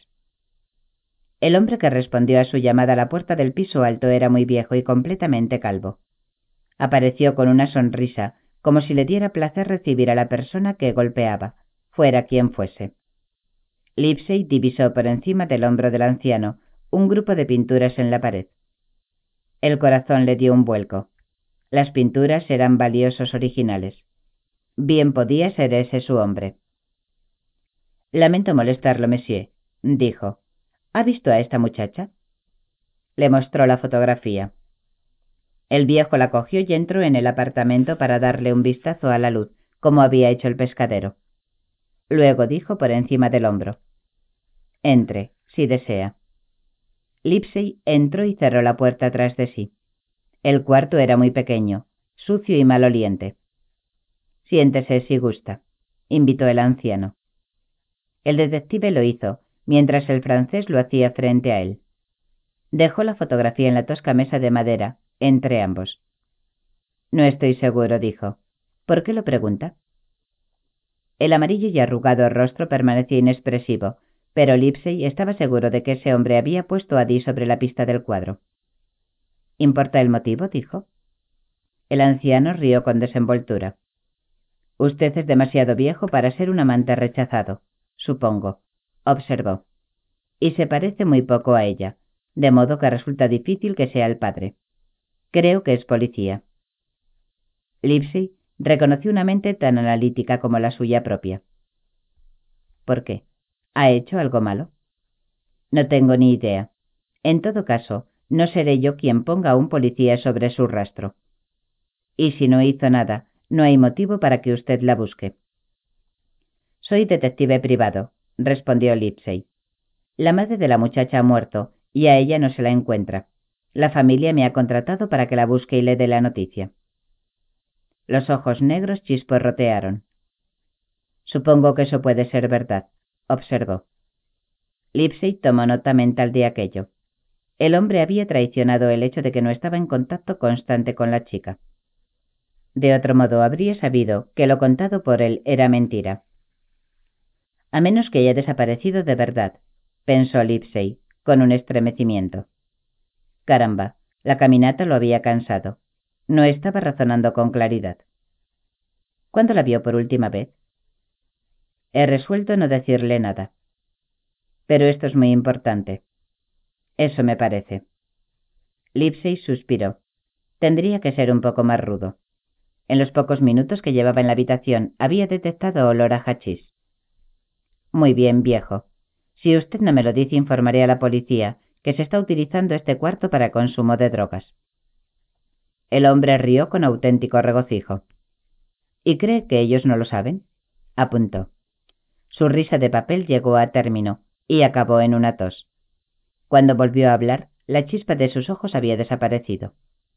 Dar información a la policía por caer en una trampa es bastante estúpido, dijo, pero darla bajo extorsión sería una deshonra. Ahora, por favor, váyase. Lipsey se dio cuenta de que había perdido la partida. Se sentía desilusionado y algo avergonzado. Salió y cerró la puerta contra la frágil tos del anciano. Al menos no había que seguir caminando, pensó Lipsey. Se instaló en un pequeño restaurante y cuando hubo dado fin a un estupendo almuerzo de doce francos, fumó su segundo cigarro del día. Después de un buen bistec y un vaso de vino tinto, el mundo parecía algo menos deprimente. Al repasar los acontecimientos se dio cuenta de que el trabajo de la mañana lo había irritado. Se preguntó una vez más si no estaría ya demasiado viejo para un trabajo in situ. A esas alturas hubiera debido aceptar esos inconvenientes con filosofía, se dijo. Las cosas siempre acaban por ser descubiertas, si uno tenía la paciencia de esperar. De cualquier modo, se hallaba en un callejón sin salida. Ahora, solo tenía un aspecto a investigar en vez de dos. No le quedaba más remedio que buscar a la chica y no el cuadro. Dejó caer el cigarro en el cenicero, pagó la cuenta y salió del restaurante. Afuera, un taxi se detuvo junto al bordillo de la acera para dejar bajar a un joven. Lipsey se apoyó en el vehículo mientras el pasajero anterior pagaba su viaje. Al echar un vistazo a su rostro, se dio cuenta de que no era la primera vez que lo veía. Dio al conductor la dirección que ocupaba la señorita Slane desde junio y lo dejó arrancar, intrigado por el rostro familiar del joven que acababa de ver. La obsesión de Lipsey era identificar rostros. Cuando no lograba hacerlo experimentaba una clara inquietud profesional y ponía en duda su capacidad. Se rompió la cabeza por algunos instantes hasta llegar a un nombre. Peter Usser. Era un joven artista de éxito y tenía algo que ver con Charles Lampet. Ah, sí, la galería de Lampet exhibía sus cuadros. No tenía importancia. Ya más tranquilo apartó su pensamiento del joven. El taxi lo dejó ante un pequeño edificio de apartamentos de unos diez años de edad, nada impresionante. Lipsey entró y agachó la cabeza hasta la ventanilla de la portería. ¿Hay alguien en el número nueve? preguntó. Se han ido, respondió la mujer con desgana. Oh, bueno, soy decorador de interiores y vengo de Inglaterra. Ellos me pidieron un presupuesto por decorarles el apartamento. Me indicaron que si no se encontraban aquí, le pidiera la llave a usted y estudiara el ambiente mientras ellos estuvieran de viaje. No estaba seguro de que se hubieran ido para esta fecha. No puedo darle la llave. Además, no tienen derecho a decorar el apartamento sin permiso. Por supuesto. Lipsey le dedicó otra vez una buena sonrisa, conectando cierto encanto maduro del que se sabía capaz. Mrs. Lane me recomendó muy especialmente que consultara con usted y le pidiera opinión. Mientras hablaba, sacó dinero de su billetera y lo puso en un sobre. Me pidió que le entregara esto por sus molestias. Pasó el sobre por la ventanilla, doblándolo un poco para que el contenido crujiera. Ella aceptó el soborno. No debe tardar mucho, porque yo tendré que acompañarle todo el tiempo que usted esté allí, indicó. Por supuesto, sonrió él. Ella salió renqueando de su cubículo y lo precedió por las escaleras con mucho resoplido. Se apretaba los riñones con la mano y se detenía cada instante para recobrar el aliento. El apartamento no era muy grande y muchos muebles parecían de segunda mano. Lipsey contempló las paredes del cuarto de estar. Querían pintar al aceite, dijo. La concierge se estremeció. Sí, creo que usted tiene razón, dijo el detective de inmediato. Un agradable papel floreado, tal vez, y una sencilla alfombra de color verde oscuro. Se detuvo frente a un horrible aparador y lo golpeó con los nudillos. Qué buena calidad, comentó. No como esas porquerías modernas. Sacó la libreta y garabateó algunas cosas sin sentido. No me dijeron a dónde iban, dijo como para entablar conversación. Supongo que al sur, ¿no? A Italia. La mujer seguía mostrándose severa, pero le gustó exhibir su buena información. Ah, a Roma, probablemente. La mujer no aceptó el cebo, y Lipsey dio por sentado que no estaba enterada. Inspeccionó el resto del apartamento, observándolo todo mientras hacía comentarios tontos a la portera. En el dormitorio vio un teléfono sobre una mesita de luz baja. Lipsey estudió con atención el pequeño bloc de anotaciones que había junto al aparato. Sobre la hoja en blanco había un bolígrafo. En la superficie del papel se veía la marca de lo que había sido escrito en la hoja de encima. Lipsey puso su cuerpo entre la mesa y la mujer y escondió el bloc en la palma de su mano. Hizo algunos otros comentarios vacíos sobre la decoración y por fin manifestó. Ha sido usted muy amable, madame. No voy a distraerla más de sus ocupaciones. Ella lo acompañó hasta la puerta del edificio. Ya en la calle el detective entró apresuradamente en una papelería y compró un lápiz muy suave. Se sentó en un café al aire libre y después de pedir café, sacó el bloc robado. Con gran suavidad frotó el lápiz sobre las impresiones de papel. Cuando hubo terminado las palabras se leían con toda claridad. Era la dirección de un hotel en Livorno, Italia. Lipsy llegó al lugar al atardecer del día siguiente. Era un hotel pequeño y barato, que contaba con diez o doce dormitorios. En otros tiempos probablemente había sido la residencia de una gran familia de clase media. Ahora aquel edificio convertido en pensión para viajantes de comercio estaba en decadencia. Esperó en el cuarto de estar de la familia, mientras la esposa iba en busca de su marido que se encontraba en las habitaciones superiores de la casa. El detective estaba cansado por el viaje. Tenía un ligero dolor de cabeza. No veía la hora de cenar y acostarse en una cama blanda. Le apetecía fumar un cigarro, pero la cortesía se lo impidió. De vez en cuando echaba un vistazo al televisor. Estaban proyectando una viejísima película inglesa que él había visto una noche en Chippenham. Habían puesto el sonido muy bajo. La mujer volvió acompañada del propietario que llevaba un cigarro colgando de la comisura del labio. El mango de un martillo le asomaba por un bolsillo. En la mano llevaba una bolsa de clavos. Parecía fastidiado porque se le hubiera interrumpido su trabajo de carpintería. Lipsey le dio un importante soborno y comenzó a hablar en un italiano entrecortado y vacilante. Busco a una señorita que se hospedó aquí hace poco, dijo. Sacó una fotografía de D.S. Lane y se la entregó al propietario. Se trata de esta mujer. ¿La recuerda? El hombre echó un vistazo a la foto y asintió. Estaba sola, dijo. La inflexión de su voz revelaba que, como buen padre católico, no le gustaba que las mujeres jóvenes estuvieran solas en los hoteles. ¿Sola? exclamó Lipsey sorprendido. La portera de París le había dado la impresión de que Dee y su compañero habían salido juntos. Soy un detective inglés, contratado por su padre para hallarla y convencerla de que debe volver a su casa. Es más joven de lo que parece, agregó a modo de explicación. El propietario asintió. El hombre no se hospedó aquí, aseguró lleno de corrección. Vino después, pagó la cuenta de la chica y se la llevó. ¿Les dijo ella que había venido? Quería comprar pinturas. Le expliqué que muchos de nuestros tesoros artísticos se perdieron en los bombardeos. Hizo una pausa y frunció el entrecejo, esforzándose por recordar. Compró una guía de turismo. Quería saber dónde estaba la casa natal de Modigliani. Ah, fue una pequeña exclamación satisfecha por parte de Lipsey. Mientras estaba aquí hizo una llamada telefónica a París. Creo que es cuanto puedo decirle. ¿No sabe a qué lugar de la ciudad fue? No. ¿Cuántos días permaneció aquí? Solo uno. ¿Dijo a dónde iría desde aquí?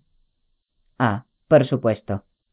El hombre se detuvo para dar vida a su cigarrillo, con una buena chupada. El gusto del humo le hizo hacer una mueca. Entraron para pedir un mapa. Lipsey se inclinó hacia él. Otro golpe de suerte, en tan poco tiempo, era casi demasiado esperar de los hados. Diga. Déjeme hacer memoria.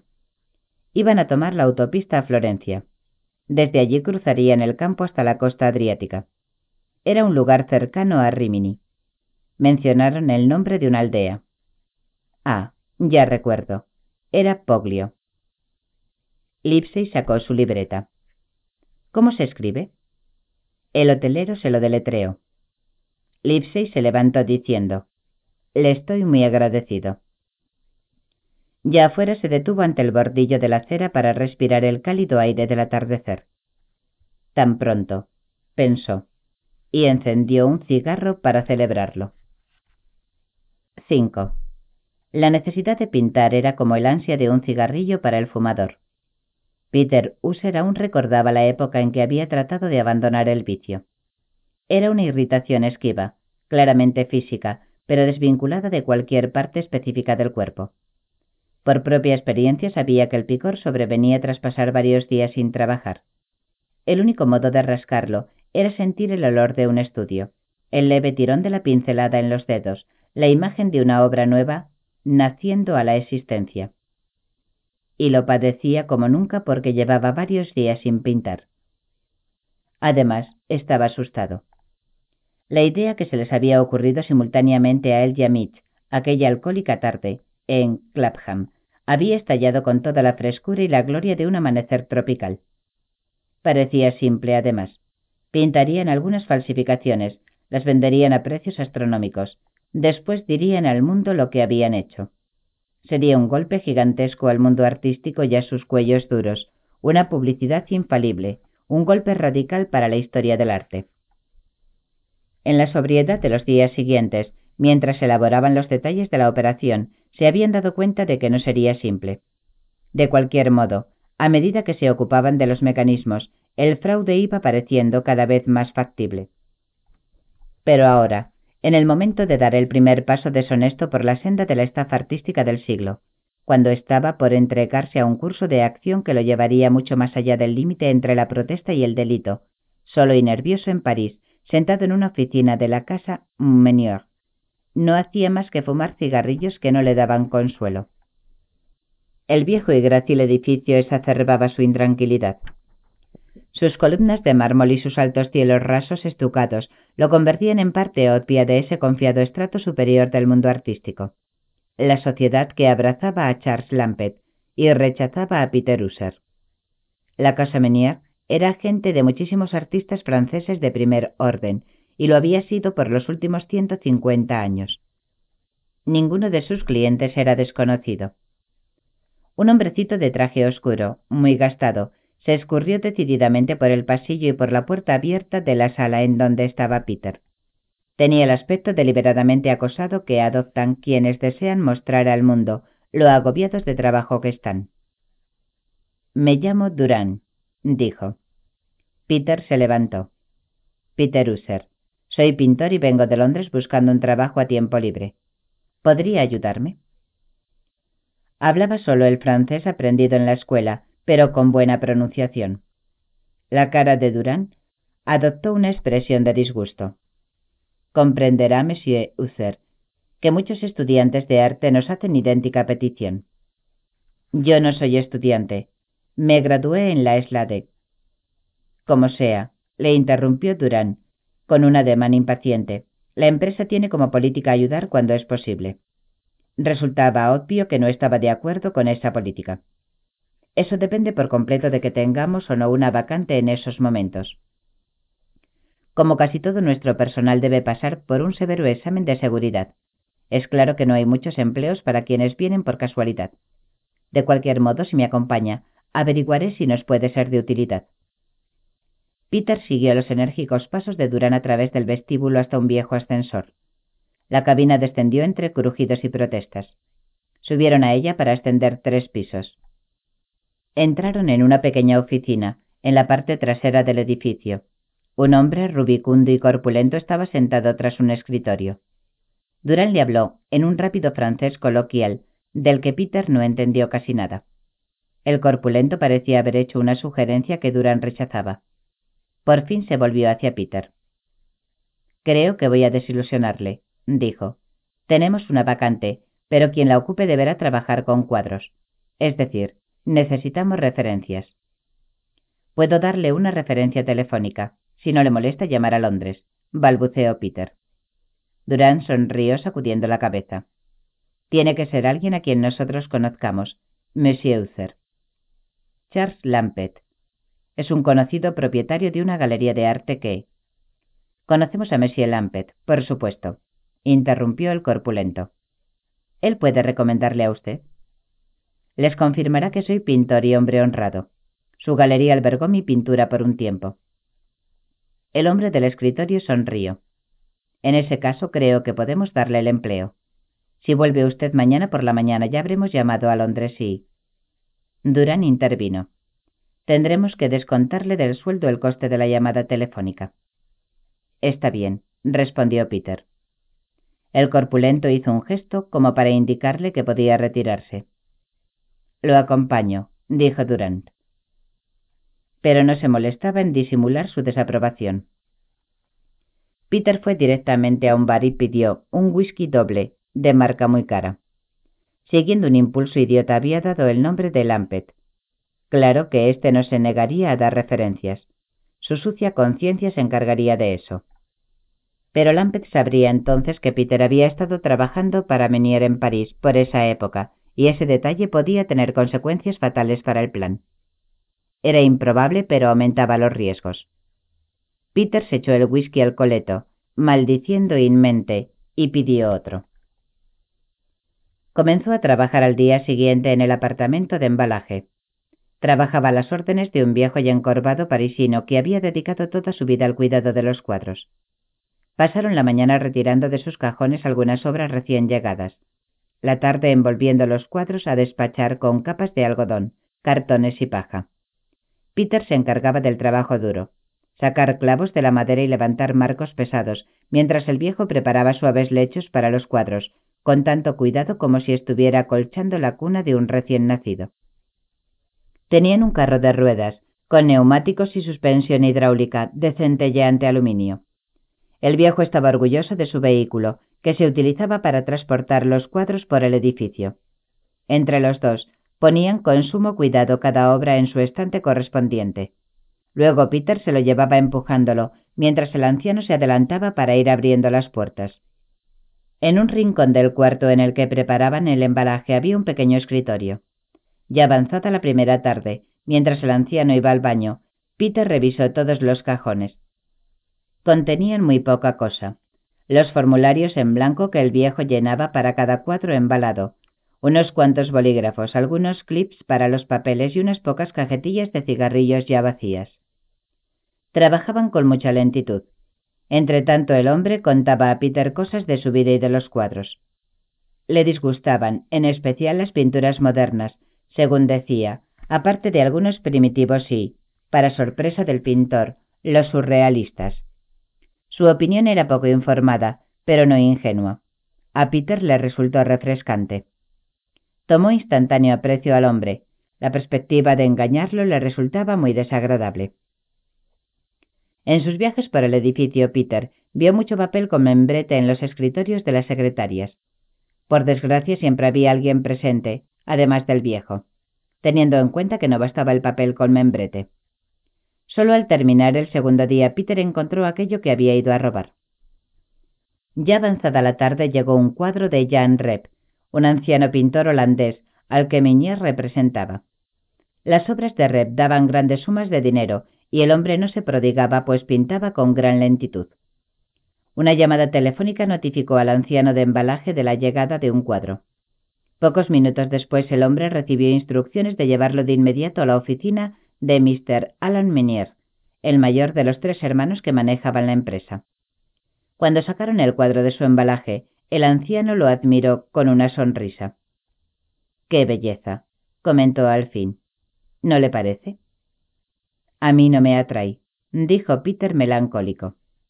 El anciano asintió.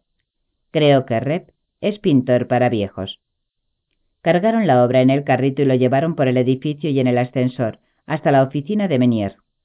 Allí lo pusieron en un caballete de acero y dieron un paso atrás. Alain Menier era un hombre canoso, de gran papada, que vestía traje oscuro. A Peter le pareció que había un destello de codicia en sus ojillos azules. Contempló de nuevo el cuadro desde lejos.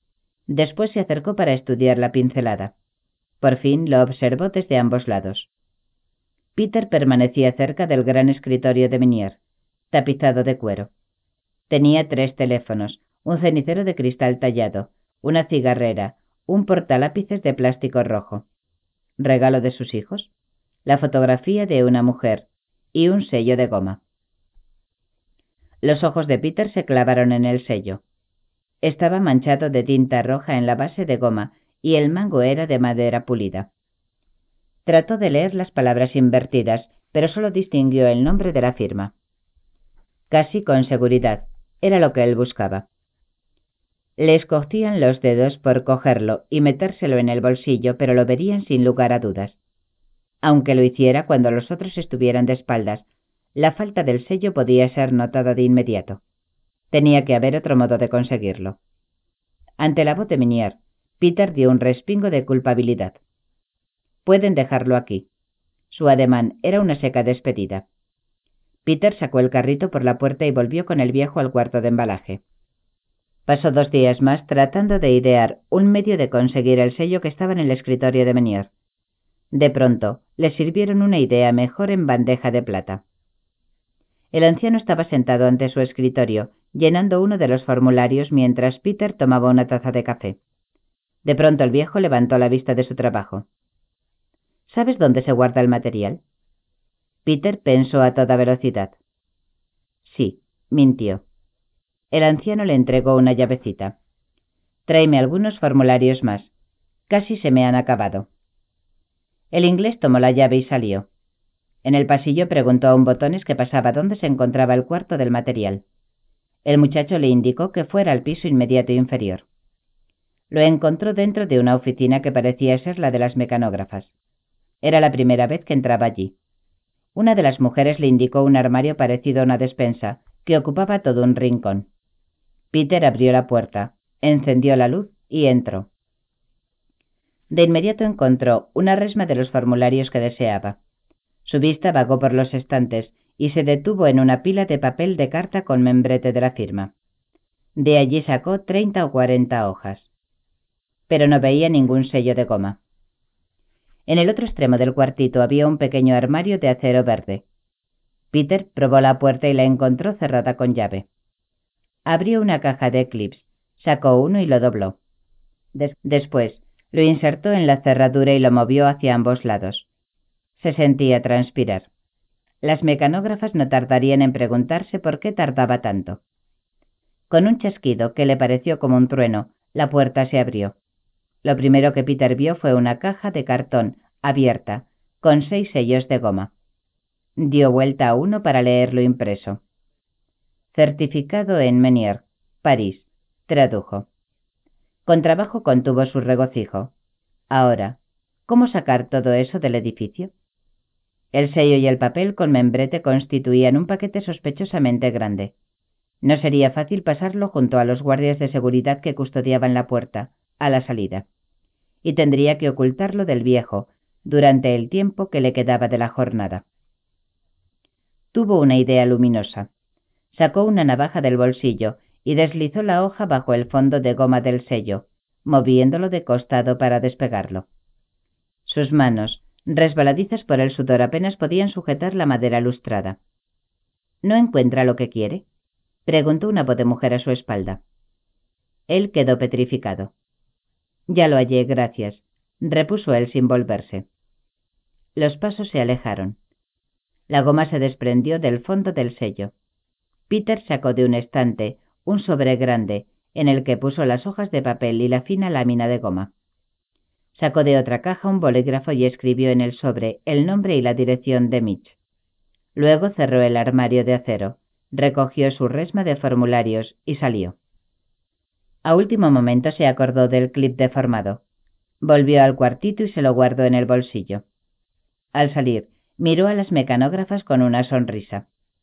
En vez de volver a embalaje, vagó por los corredores hasta que se encontró con otro botones.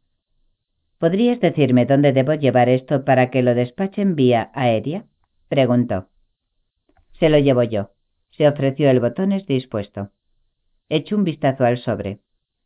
Aquí debería poner vía aérea, observó. Ah, caramba. No se preocupe, yo me encargo. Gracias. Peter volvió al departamento de embalaje. Mira que has tardado, protestó el viejo. Es que me he perdido. Tres días después, al atardecer, Peter recibió una llamada de Londres en su alojamiento barato. Ya llegó, dijo la voz de Mitch. Gracias a Dios, replicó Peter. Mañana vuelvo a casa. El loco Mitch estaba sentado en el suelo del estudio con el cabello amarillento apoyado en la pared. En el muro opuesto había tres telas de Peter, que él estudiaba con el ceño fruncido y una lata de cerveza en la mano. Peter dejó caer su mochila en el suelo y fue a ponerse junto a su amigo. Mira, comentó Mitch, si alguien merece vivir de la pintura, ese eres tú. Gracias. ¿Dónde están? Salió de compras. Mitch se puso de pie y caminó hasta una mesa manchada de pintura para recoger un sobre que Peter reconoció enseguida. Qué astuto eso de desprender el pie de goma del sello, comentó. Pero, ¿por qué lo enviaste por correo? No había otro modo de sacar todo eso del edificio sin peligro. Entonces, ¿lo despachó la misma empresa? Peter asintió. Caramba, espero que nadie se haya fijado en el nombre del sobre. ¿Dejaste alguna otra pista? Sí. Peter tomó la lata que su amigo tenía en la mano y se echó un buen trago. Se limpió la boca con el antebrazo y devolvió la bebida. Tuve que dar el nombre de Charles Lampet como referencia. ¿Hablaron con él? Creo que sí. Necesitaban una referencia que pudieran comprobar por teléfono. Mitch se sentó en el borde de la mesa rascándose el vientre. ¿Te das cuenta de que has dejado una estela peor que un avión de reacción? No tanto. Es posible que con el tiempo nos identifiquen, mas no pueden probar nada. Lo importante es que eso no ocurra antes de que hayamos terminado. Después de todo, solo necesitamos algunos días más. Si todo sale según lo planeado. Peter se alejó para sentarse en un banquillo. ¿Y lo tuyo? ¿Cómo anduvo? Estupendo. Mitch se iluminó de súbito. Arreglé todo con Arnett.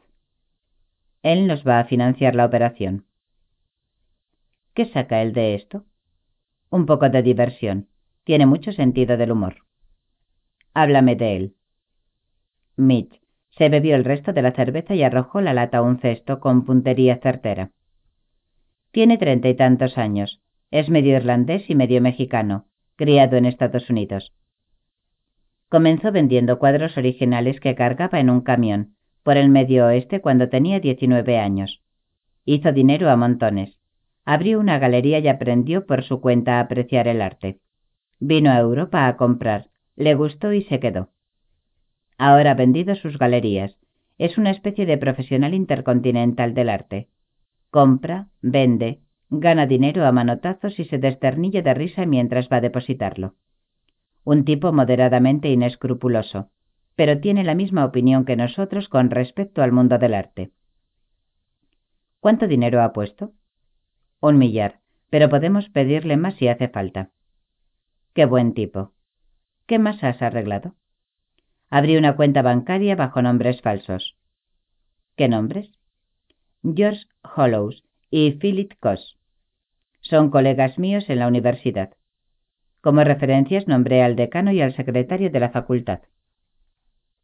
¿No es peligroso? No. En la facultad hay más de 50 profesores, de modo que la relación conmigo es bastante escasa. El banco habrá escrito al decano y al secretario para preguntar si Hollows y Cox son profesores y si viven en las direcciones indicadas. Y le responderán que sí. ¿Y si lo mencionan a Hollows o a Cox? No los verán. Faltan cuatro semanas para que empiece el nuevo periodo lectivo y por casualidad sé que no están en buenas relaciones. Peter sonrió. Lo has pensado todo muy bien. Oyó que la puerta de la calle se abría y la voz de Anne saludó. Arriba, anunció él a gritos. Ella subió y le dio un beso. Supongo que todo ha ido bien, dijo. En sus ojos había una chispa de entusiasmo. Bastante bien, fue la respuesta. Peter volvió a mirar a Mitch. El próximo paso es la gran gira, ¿verdad? Sí, y creo que eso te corresponde. Anne dijo, Si vosotros no me necesitáis, el bebé sí. Y bajó. ¿Por qué yo? preguntó Peter. A Anne y a mí no deben vernos en las galerías antes del día de entrega. Peter asintió. Claro. Bueno, veamos. Aquí tengo una lista de las diez galerías principales. Puede recorrerlas todas en un solo día. Mira ante todo de qué tienen abundancia y qué les falta. Ya que vamos a ofrecerles un cuadro, conviene que sea de los que necesitan. En segundo lugar, el pintor tiene que ser alguien fácil de falsificar, que haya muerto y del que no exista ningún catálogo de obras completo. No vamos a copiar obras maestras, sino a pintar otras propias. Busca un pintor así para cada galería. Toma nota y pasa a la siguiente. Sí. Bueno. También tendremos que excluir a todos los que usaban materiales especiales. En realidad todo sería más fácil si nos limitáramos a acuarelas y dibujos. Pero con eso no ganaríamos la suma de dinero necesaria para hacer de esto un golpe espectacular. ¿Cuánto crees que ganaremos? Me sentiría desilusionado si no llegáramos a medio millón. Una atmósfera de concentración colmaba el gran estudio. Por las ventanas abiertas, la cálida brisa de agosto traía lejanos murmullos del tráfico.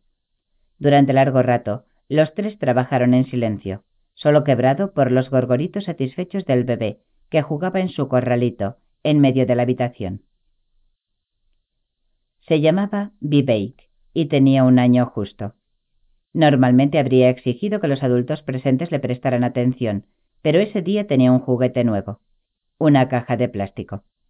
Había descubierto que a veces la tapa entraba y otras veces no, y estaba empeñada en dilucidar qué provocaba esa diferencia. Ella también estaba concentrada. La madre, sentada ante una derengada mesa cercana, escribía con pluma estilográfica, en meticulosa letra de imprenta, utilizando una hoja que tenía el membrete de Meunier. La mesa estaba sembrada de libros abiertos, encantadores tomos para lucir en las mesas del living, pesados volúmenes de referencias y pequeños artículos escritos por entendidos en ediciones baratas. Con frecuencia Anne asomaba la lengua por la comisura de la boca. Mitch se apartó de su tela y lanzó un largo suspiro. Estaba trabajando en un Picasso cubista, de buen tamaño, que representaba una corrida de toros. Era una de la serie de pinturas que llevaba al Guernica. En el suelo, junto al caballete, tenía un bosquejo. En ese momento lo miró con atención. Profundas arrugas surcaban su frente. Levantó la mano derecha y ejecutó una serie de pases ante su tela, pintando una línea en el aire, hasta que estuvo seguro de poder hacerla bien. Después, con un rápido golpe final, aplicó el pincel a la tela. Anne oyó el suspiro y levantó la vista, primero hacia Mitch, luego a la tela. Una atónita expresión admirativa le cubrió el rostro. Es brillante, Mitch, dijo.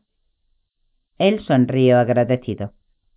¿Te parece que cualquiera podría hacer algo así? agregó ella. No, reconoció él lentamente. Se trata de un talento especial. La falsificación es a los artistas plásticos lo que la imitación a los actores. Hay grandes actores que son muy malos imitadores. Es simplemente una habilidad que algunos tienen. ¿Cómo andas tú con esos certificados? preguntó Peter. He hecho el braque y el manch. Estoy terminando el Picasso, respondió Anne. ¿Qué tipo de pedigrí quieres para tu Van? Peter estaba rehaciendo el cuadro que había pintado en ocasión de la carrera de la obra maestra.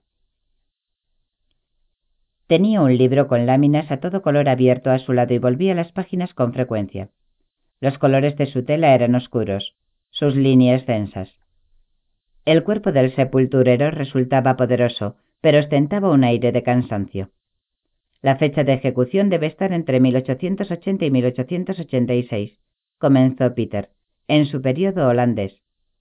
En aquel entonces no lo habría comprado nadie, supongo, porque estuvo en posesión del pintor, mejor aún, en posesión de su hermano Theo, durante algunos años. Después fue comprado por algún supuesto coleccionista de Bruselas descubierto por el propietario de una galería en la década de 1960. Puedes inventar el resto. ¿Uso el nombre de una galería real?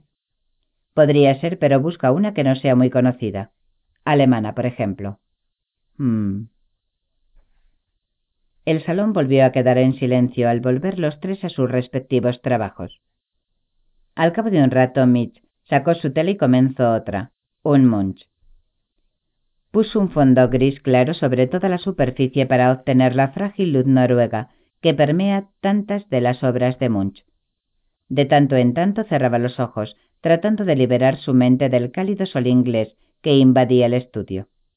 Trataba de tener frío. A veces lo conseguía al punto de estremecerse. Tres fuertes golpes sacudieron la puerta de entrada, haciendo trizas el silencio. Peter, Mitch y Anne se miraron mutuamente, desconcertados. Anne se levantó del escritorio para acercarse a la ventana y giró hacia los hombres de mudada. Es un policía, dijo. Ellos la miraron con atónita incredulidad. Mitch fue el primero en reaccionar. Ve a abrir, Peter, indicó. Anne, oculta esos certificados, el papel y el sello. Yo pondré las telas contra la pared. Vamos. Peter bajó lentamente la escalera, con el corazón en la boca. Aquello no tenía sentido. No era posible que la policía estuviera ya sobre ellos. Abrió la puerta de la calle. El policía era un agente joven, de buena estatura. Lucía el cabello corto y un ralo bigote. Ese coche que está ahí, señor, ¿es suyo? Sí, digo, no, tartamudeó Peter. ¿Cuál? El mini azul que tiene cosas pintadas en la carrocería. Ah, es de un amigo mío. En este momento está de visita en casa. ¿Querría usted decirle que ha dejado las luces de posición encendidas? sugirió el policía. Buenos días, señor. Y giró sobre sus talones. Oh, gracias. Volvió a subir la escalera. Annie y Mitch lo miraban con el miedo pintado en los ojos. Venía a avisar de que dejaste las luces de posición del auto encendidas, Mitch, dijo Peter. Hubo un momento de estupefacto silencio. Después los tres estallaron en una carcajada poderosa, casi histérica. Vivek, en su corralito, levantó la vista ante aquel súbito ruido. Su mirada de sorpresa se disolvió en una sonrisa.